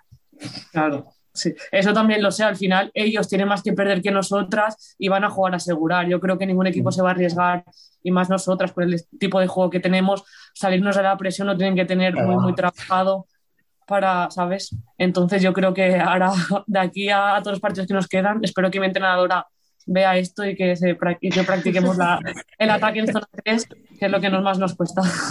tú no te preocupes, que la pero es- mencionaremos. Así como que no quiere la cosa. Pero por otro lado, os viene bien. Al final, que todos los equipos ahora se vayan a encerrar atrás, si es lo que peor se os da, qué mejor forma de entrenarlo que en un partido. No sé si Ujú. a lo que pueda venir, sí, a la Copa Ahí o, está. a- o al año que viene. Sí, sí, realmente, si tenéis razón, al final todo se entrena eh, en un partido realmente, porque al final un entreno juegas o entrenas contra ti, nunca es la misma presión, nunca es la misma intensidad. Y sí, pues bueno, a ver qué tal se nos da y supongo que nos iréis siguiendo y a, a ver si Sí. dentro de unos meses vamos hablando y la cosa ha mejorado en cuanto a finalización, que con eso yo ya me daría con un canto en los dientes. Fran nos va informando, fijo. Sí, bueno, Fran, la- la- la- lo que pasa es que de la forma en la que nos informa Fran, eh, no podemos hacerlo público. No, No. ¿verdad? Ya, es Porque, porque, porque incluirá muchas palabras que no se pueden Sí. reproducir, muchos No. insultos. Me he propuesto en esta segunda fase ver al Telde con el ánimo más. Eh, renovado, más renovado, ¿no? Más Fran, renovado. Fran, Sí. a buenas horas, Sí. ¿sabes? Eh, ¿Sabes qué pasa? Que es que el primer día eh, le metieron un gol a los dos minutos de empezar el primer partido. Si es que no vamos a segunda, si es que no se puede, si es que esto es un desastre. Frank, que es el primer partido, relájate. Hay que confiar más, que al final, como Nada. decía un entrenador que estuvo en Zaragoza, hasta el rabo todo es toro y hasta la última jornada todo puede pasar. Ya, sí, eh, ese, dicho, ese dicho lo conozco, pero luego las veo jugar y. Y se me pasa. sacar partidos. Fran, no acabas de decir Como va le tiremos de la lengua, esto acaba en rajada y lo sabéis. ¿eh? Ay, Hace 13 segundos ha dicho que va a ser más positivo sí, y ahora ya visto, ¿eh? está. Lo que ha durado. Eh, bueno, Sara, vale, yo te voy a preguntar. A ver, agua. venga, Sigamos va, con eso. agua. Venga. Eh, ¿Cómo, creo que es pre- pregunta obligada ya esta, esta temporada, ¿cómo habéis llevado todo el tema de confinamientos, casos, pretemporada y todo? Pues realmente ha sido complicado porque era al final cada semana era una incertidumbre hasta el jueves, hasta las 9, 10 de la noche, no sabías si ibas a poder jugar un sábado, si ibas a poder competir. Y al final el parón también nos vino regular porque sí que hubo, bueno, ha sido público en, en todos los sitios de mi equipo de las 18 contando cuerpo técnico, 15 dieron positivo, Eh, fue un poco raro el caso también y, y bueno, yo realmente me libré de esa cuarentena porque en el trabajo cada 15 días me hacen PCR y justo yo fui una de las que di negativa y me libré un poco ayudando así al equipo porque al final todas son de fuera, fue de la noche a la mañana, no tenían comida, no tenían nada y hice yo un poco de, de madre de todas durante 10 días y al Lo- final eso es complicado porque la vuelta son 10 días de parón y 10 días en primera se notan. Es que luego, luego hablamos y, ay, es que la liga está desvirtuada porque unos llevan 13 y otros llevan 15, ay, es que mira, es que han tenido que jugar dos partidos en un fin de semana. O sea, vamos a dejarnos de tonterías, ¿vale? O sea, hablando claro. Es que eh, lo que está desvirtuando la competición no es eso. Es la pandemia.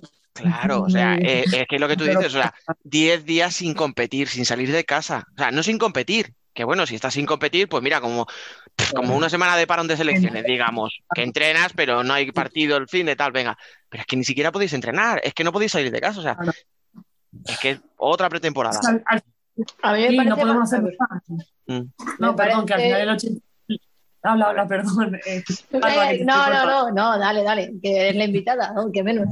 No, que iba a decir eso, que al final el 80%, el 80% de mi equipo vivimos en una residencia de, de 4 metros cuadrados que ni siquiera podemos hacer un hit de, de- de- del YouTube que se nos plantee, ¿sabes? Que ni siquiera sabemos, ¿sabes? No tenemos la suerte de estar viviendo en un piso o, tener una terraza, poder salir a hacer nada. Es que estaban sin hacer nada, las pobres, nada. Que hacían con un balón y se chocaban con el armario, se chocaban con... era imposible, con imposible. Es que eso es lo que iba a comentar yo, que a mí, tema de no poder igual hacer eso, un hit o algo, vale, pero el hecho de no entrenar balón en equipo, o sea, es que es, es muy, yo creo que es muy importante, o sea, al fin y al cabo, vale, el físico igual lo pierdes en 10 días, bueno, igual no mucho, la resistencia tampoco la vas a perder mucho, pero ese ritmo que llevabas de entrenamiento, de rutina, de estrategia, de, de entenderte con la compañera, en cuanto paras, eso se tiene que ver. Y más si t- vives en una residencia que no puedes hacer ni, ni dar pasos, Ajá. tres pasos. Que sí, que sí, que la vuelta fue un poco catastrófica por ese sentido. Al final eran las coñas de cuando volvamos no, vamos a saber ni darle un balón, pero es que realmente no sabíamos que son 10 días parada, que parece una tontería, pero que vale, el fútbol no se deja de aprender como ir en bici. Pero da igual, al final es eso, el sistema de juego, es la, eh, la táctica, es la técnica, es eh, tu forma de jugar, que, el coordinarte otra vez con las compañeras cuando ya habías cogido el ritmo, que eso cuesta. Al final poner, ¿sabes? Eh, congeniar con, con 13, con 14 jugadoras más es difícil y ya lo que habíamos logrado, que nos había costado mucho durante meses, y estábamos en un momento muy bueno que veníamos de, pues, de ganar a Roldán en Copa con un buen partido, coge y Sí. pum, galleta y 10 días parada. Y bueno, yo creo que al final, pues eso, pues no voy a achacar a que los, los puntos que hemos perdido es por eso, porque ni mucho menos, porque al final cada partido es un mundo, pero todo pasa factura, que igual que nos ha pasado factura a nosotros, le habrá pasado factura a muchísimos equipos de la liga. Pero es que, y por si todo esto era poco, o sea, si por todo esto ya es poco inconveniente y ya es poco difícil, es que acordaros, por ejemplo, el día que hablamos hace, no me acuerdo si fue hace un mes o por ahí, con, con Judith Pe- Pedreira, que los problemas respiratorios y, y lo mal que lo pasó al volver. O sea, es que luego puede haber consecuencias, o sea, secuelas, perdón. Eh, yo no sé vosotras con tanta mm, jugadora afectada, si alguna lo ha pasado un poco mal. en- ya una vez que diste negativo, o sea, que dieron todas negativo, ya volvisteis a entrenar. Yo no sé si alguna tuvo que parar varios días o, o- claro, es que eso es otro problema más. Varios días no, pero sí que es verdad que los dos primeros días de entrenamiento estaban caos, que se ahogaban, que se ahogaban. De hecho, las mellizas salieron un par de días antes del confinamiento, porque ya se confinaron antes. Y, y sí que es verdad que salí a correr yo con ellas y teníamos que parar, porque es que se morían y son las, te diría, las jugadoras con más resistencia y con más físico prácticamente de la liga, y teníamos que parar. Y para que yo aguantase ellas, ¿no? Yo sí que sa- pensaba, esto es grave, ¿sabes? Entonces, al final es lo, es lo que te, lo que arrastras es lo que te queda más que al final, lo que tú dices. No podemos pensar en otra cosa que, que en eso. Claro, es que además coincidió la- el confinamiento vuestro con de- después del confinamiento el bajón que tuvisteis de resultados.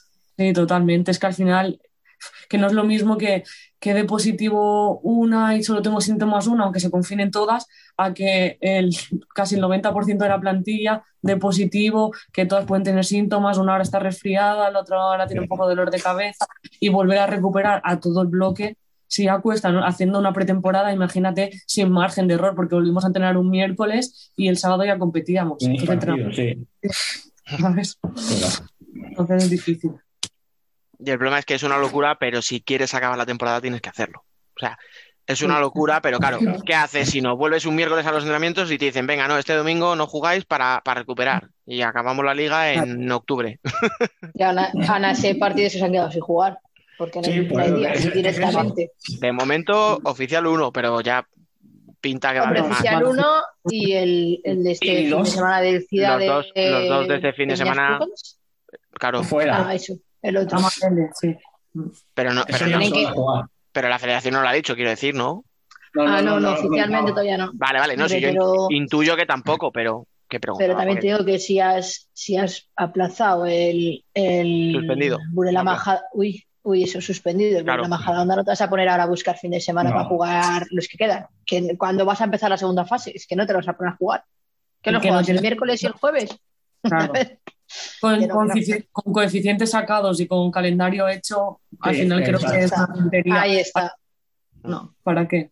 Es al final, pues eso, pues forzar más a jugadoras. Mira todas las lesiones que están habiendo también por tema de parones y graves, porque ha habido jugadoras con, con lesiones de tiempo y, y lo que no, y lo, al final lo que no se sabe, porque habrá roturas y todo, que al final eso no se hace Y bastante público. lesiones musculares. Está bien, Sí, la verdad. digo, al final cuando estás parada, lo- la musculatura, nuestro deporte es lo que antes se pierde y, lo- y en un tiro pues, te rompes, una salida te rompes con lo explosivo que es nuestro deporte, si no lo tienes bien trabajado, es normal Sí. que, que te estés rota cada dos por tres. No, y que luego es eso, o sea, tú no puedes parar y de repente meterte dos partidos seguidos, o sea, te lo puede hacer un Burela que tiene un plantillón y bueno, pues mira, te puedes jugar el viernes con Alcorcón y el domingo volver a jugar contra eh, Móstoles. contra Móstoles Móstoles. y mira, y te saca un empate y una victoria, pues sin problema. Pero claro, mira a Peñas Plugues, por ejemplo, lo que le pasó.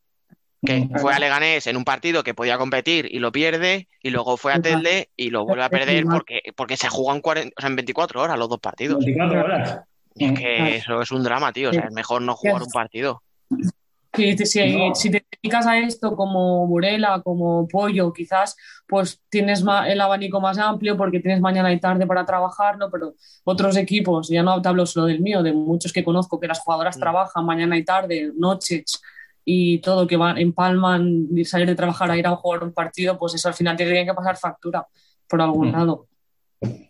Sí, es Del, que- del 80% de los equipos de primera y del 100% de los equipos de segunda. Eso es lo que hay. Sí. Cambiar, cambiar turnos, en- entrar de noche y salir de entrenar, acaba el entrenamiento a las 10 y te vas a las 9 y media porque entras a trabajar a las 10 y media.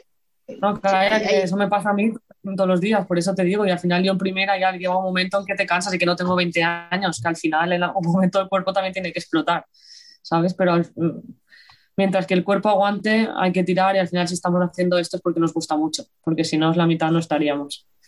Si no, si no siempre te quedan a los torneos de verano y ya está. Sí. Es lo mismo que competir en primera, Alba. Sí, sí, igual. No fuese por la, la pandemia, no. Pero, pero no, pero sí que es cierto, llega un punto que igual no puedes, o sea, que el cuerpo te dice hasta aquí. No es solo. O sea, yo conozco, tengo una, una amiga que dejó de jugar en segunda, ¿vale? No es primera, pero es segunda, porque dijo que ella acababa de trabajar y se venía a entrenar a Bilbao y dijo un año que hasta aquí, que ella no quería, que yo quería salir de trabajar y sentarse en el sofá.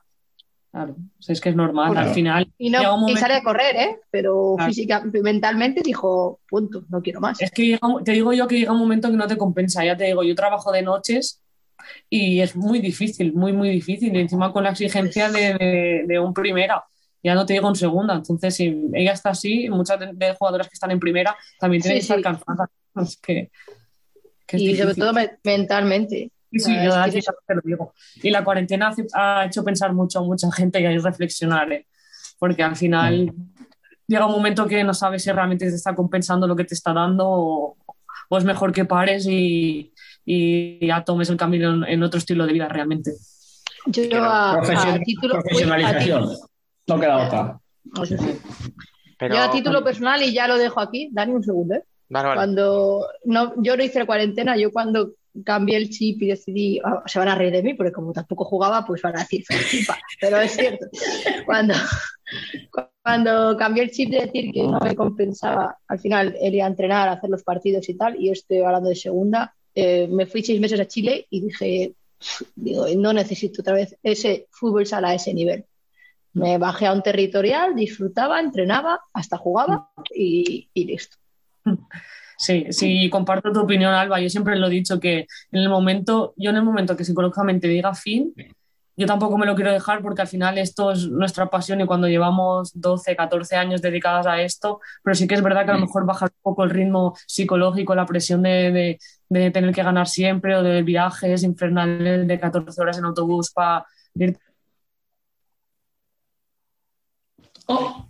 Oye, Se no. congeló. Se congeló. a Burela, ¿sabes? Que te metan ocho y tener que volver y llegar tarde a trabajar, pues al final llega un momento en que. Que ya.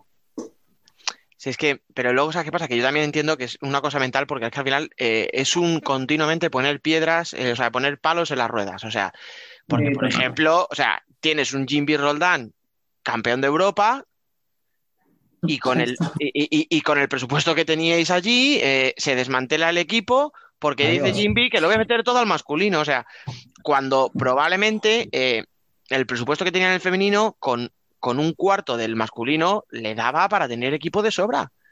Pero no, es más fácil coger y decir, ala, adiós, muy buenas. O sea, y dejas un proyecto que es que es ganador. O sea, que es que no dices, no, es que me he cansado de perder, de que esto se va a segunda. No, no, es que lo, lo tienes arriba del todo. O sea, habéis ganado todo allí. Y, y se van. Entonces, claro, yo entiendo que eso ya llega un momento en el que te tiene que cansar, dices, pero bueno. Te cansa, pero es- lo que ha pasado con UCAM también, por ejemplo, que ha desaparecido porque el presidente ya ha dicho, yo ya no puedo más. Después, cuando llevas 14 años, 20 años, ¿cuántos lleva a cabo? Una millonada en primera. Y en segunda, pues que te canses y psicológicamente cuando estás desbordado, pues ya está, tampoco te puede consumir porque por desgracia no, no estamos viviendo de esto. Y hablo de, de los clubes, igual que hablo que de los medios de comunicación como vosotros, que al final muchos desaparecen porque no tienen ayudas, la gente no, no apoya, no tiene visibilidad. Y eso al final es lo que a nosotros nos da reconocimiento, que si no fuese por vosotros, no sí que a nosotros no nos serviría ni ni un poquito. Es que, es que aquí cobramos muy bien. Escucha, nómina- nóminas de 8 ceros. Lo que pasa es que no hay nada adelante, ¿sabes? Pues, si os hace falta alguien, llamáis. Claro, Sara, tú cuando te quieras, vaya- ya, te retiras y tal, vente para aquí que pagamos bien. Tú no te preocupes que... Oye, por cierto, Alba, que siempre nos metemos contigo, has dicho antes. ¿Ves? Pero no hemos dicho, por ejemplo, que fíjate lo bien que estaba Bilbo contigo, que cuando tú lo dejaste el equipo desapareció. Desapareció. De lo importante que eras en ese equipo. Fíjate. Mira, eh, antes de venirme, antes de venirme a Bruselas, hablé con el presi de mi equipo y dije, ¿qué tal estás? Y me dice, mi única preocupación ahora es ir a recoger a mis nietos. Estoy mejor que nunca. O sea, ese es el nivel. Es que es lo mismo que pasó con la UCAN, es que era una complicación de buscar dinero, de tal, al final no había jugadoras. Una relajación tiene ahora, el señor ya es mayor, ¿eh? Pues, pero que puede ser mi abuelo perfectamente. Y digo, madre mía, digo, menos mal que se ha acabado en ese sentido porque está tranquilo y también lo necesitaba. Eh, Yo creo que al final el paso de decir dejarlo un presidente abandonar, el paso es difícil, pero con el tiempo te das cuenta que, que tu vida cambia muchísimo y que eso, al final no hay presiones, eh, ves otra vida que a lo mejor llevamos 15 años sin, sin saber que existe y que to- todo no es el fútbol, que sí, que te lo da y al final la gente lo exprime hasta el máximo, pero cuando dice no, hay otra vida igual de bonita que, que estar jugando, ¿sabes? Pues, pues sí. Sí. Yo te digo una cosa por experiencia propia, con lo mejor que te vas a llevar del fútbol sala, aparte de títulos, puede ser la gente y ya está. Y eso dejes el fútbol sala o no, Oye, la pero. vas a tener. Espera, espera, espera. No termines esto que parece que la estamos jubilando, por favor. O sea, no, hombre, no, se joder, nos está no, acabando no el tiempo. jubiles. Se nos no, está acabando el tiempo y lo último que va a quedar aquí es un, oye, pues Hombre, muchas gracias por todo lo que le ha dado al fútbol sala en estos años. No, por favor, que todavía le quedan muchos goles por meter. Que sí, claro que le quedan muchos goles por meter, obviamente, pero esa ha sido ya la que ha dicho que llega en cuarentena, hay mucha gente que lo ha pensado y tal. y llegue. tiene toda razón. Pues cuando llegue, pues eso, que no pasa nada. que la vida sigue. Lo peor que es que no tengo dudas de, de- de lo que será después. Lo que pasa es que tomar el paso al final va a ser siempre lo más complicado. Pero bueno, que no tengo pensamiento de nada todavía, ¿eh? Y así, hasta que el cuerpo, hasta que el cuerpo me lo permita, yo tengo claro que hasta que las lesiones y el cuerpo me aguante, voy a estar ahí. Es que tenemos a Alba nostálgica ahora mismo. Entonces... No. Sí, es lo- es lo que- se, se nota que estoy fuera de casa, ¿no? Que yo- Eso, el tiempo, ya la primavera, que hace ya está. Claro, claro, es que, es que estoy viendo que no- no- nos van a llamar del club en plan de, oye, pero ¿qué coño habéis hecho? que, sí, que dice que ya no quiere seguir. No, no, no, tiene que seguir, tiene que seguir. Hombre, sí, además es que o sea, todavía tiene que dar la sorpresa en la Copa de este año, eso ya lo digo yo. Eh, a ver, vamos a ser claros, no se puede retirar sin darme su camiseta. O sea, Ya no sabía yo que. Fran Eso tenía que salir. Ahora, que que se- si, si sois de la U en la que- copa, yo os regalo una camiseta a cada uno si hace falta. ¿eh? ¿Cómo? Somos, a muerte. somos, somos. Nosotros somos unos vendidos desde siempre, vamos. No, no tengo No, vergüenza estos son ni. los vendidos. Ellos son unos vendidos. Yo he sido de la Que U desde el principio de temporada. Sí, Perdona, sí. perdona, perdona, perdona, pero eh, ¿quién es el que ha dicho que sí a una segunda entrevista con alguien de la UA? Que es el único equipo que ha repetido este año. Sí. Yo recuerdo que aquí estuvo Ana Romero hace unos meses. Sí, Ah. Correcto. Yo, pero es que escucha, Sara tenía que venir porque si no, Fran no le podía pedir la camiseta. Es que no sabe Exacto. Lo que pasa es que cuando, qué vergüenza. cuando vaya a Celtic y le meta cinco goles, igual ya no quiere su camiseta, pero de momento la quiere. Ahora lo estoy entendiendo todo, vale, vale. No pasa nada. Sí, sí, aquí, aquí nadie hace nada gratis, tía. O sea, son unos interesados. Bueno, antes de que, Si no hay, si no hay que nómina quedemos de mal, las cifras, que sea así, hasta no pasa nada. antes de que quedemos peor con la invitada, que ya mal me parece que, que ya va tarde, vamos a dejarlo aquí, que nos estamos quedando sin tiempo además. Así que, Sara, muchísimas gracias por pasarte este ratito con nosotros. Y ya sabes que, que las puertas de Futsal Corner están siempre abiertas, con o sin camiseta, ¿eh? Eso te lo digo. Ya, yo. no. No, ahora, que había conseguido. Pues eso, que muchas gracias a vosotros, porque realmente eh, todo lo que se nos da visibilidad es por lo que hacéis vosotros, por todo el trabajo que lleváis detrás y que todo lo que sea para apoyar al futsal femenino, que contéis conmigo y sé que te hablo de mi equipo con lo que necesitéis y el día que necesitéis vamos a estar ahí. Y que nada, que muchas gracias por todo y lo que os he dicho, nos vemos en la Copa o nos, espero que seáis de la U en la Copa. Pero vamos, ya te lo digo. O sea, luego, luego uno que yo me sé, cuando me vea en persona, me va a pegar una bronca que te vas a cagar. Pero bueno, ¿qué le vamos a hacer? Yo, yo, ta- yo también sé quién es, pero yo con la UA, con la UA, muerte. Piru, entiéndelo, que es por una buena causa. Y además no hemos hablado de ellos esta semana. O sea que. Exacto. Bueno, no y- pasa nada. Con el Alcorcón somos muy amigos, así que podéis ser de los dos si queréis, no pasa nada. Venga, vale. Mira, firmamos la final y ya está. Venga, ya así todos contentos. Ya está hecho. Gane quien gane, felices. Venga, va. y a vosotros tres, Alba, Fran, Dani, eh, nos vemos la semana que viene. Muy Gracias, bien. chicos, como siempre. Pues nos vemos la semana que viene. Y hasta aquí el vigésimo quinto programa de esta segunda temporada tan especial, con invitados distintos dentro del esquema clásico, que sirve de análisis pero también de previa a la Copa de España del Withing Center. Con todos los que no podrán estar en el pabellón en el recuerdo por culpa de la maldita pandemia, nos vamos. Gracias por estar ahí una semana más. Recordad que seguimos en contacto en nuestras redes sociales para estar al día de cuanto sucede en el mundo del fútbol sala. Ya sabéis,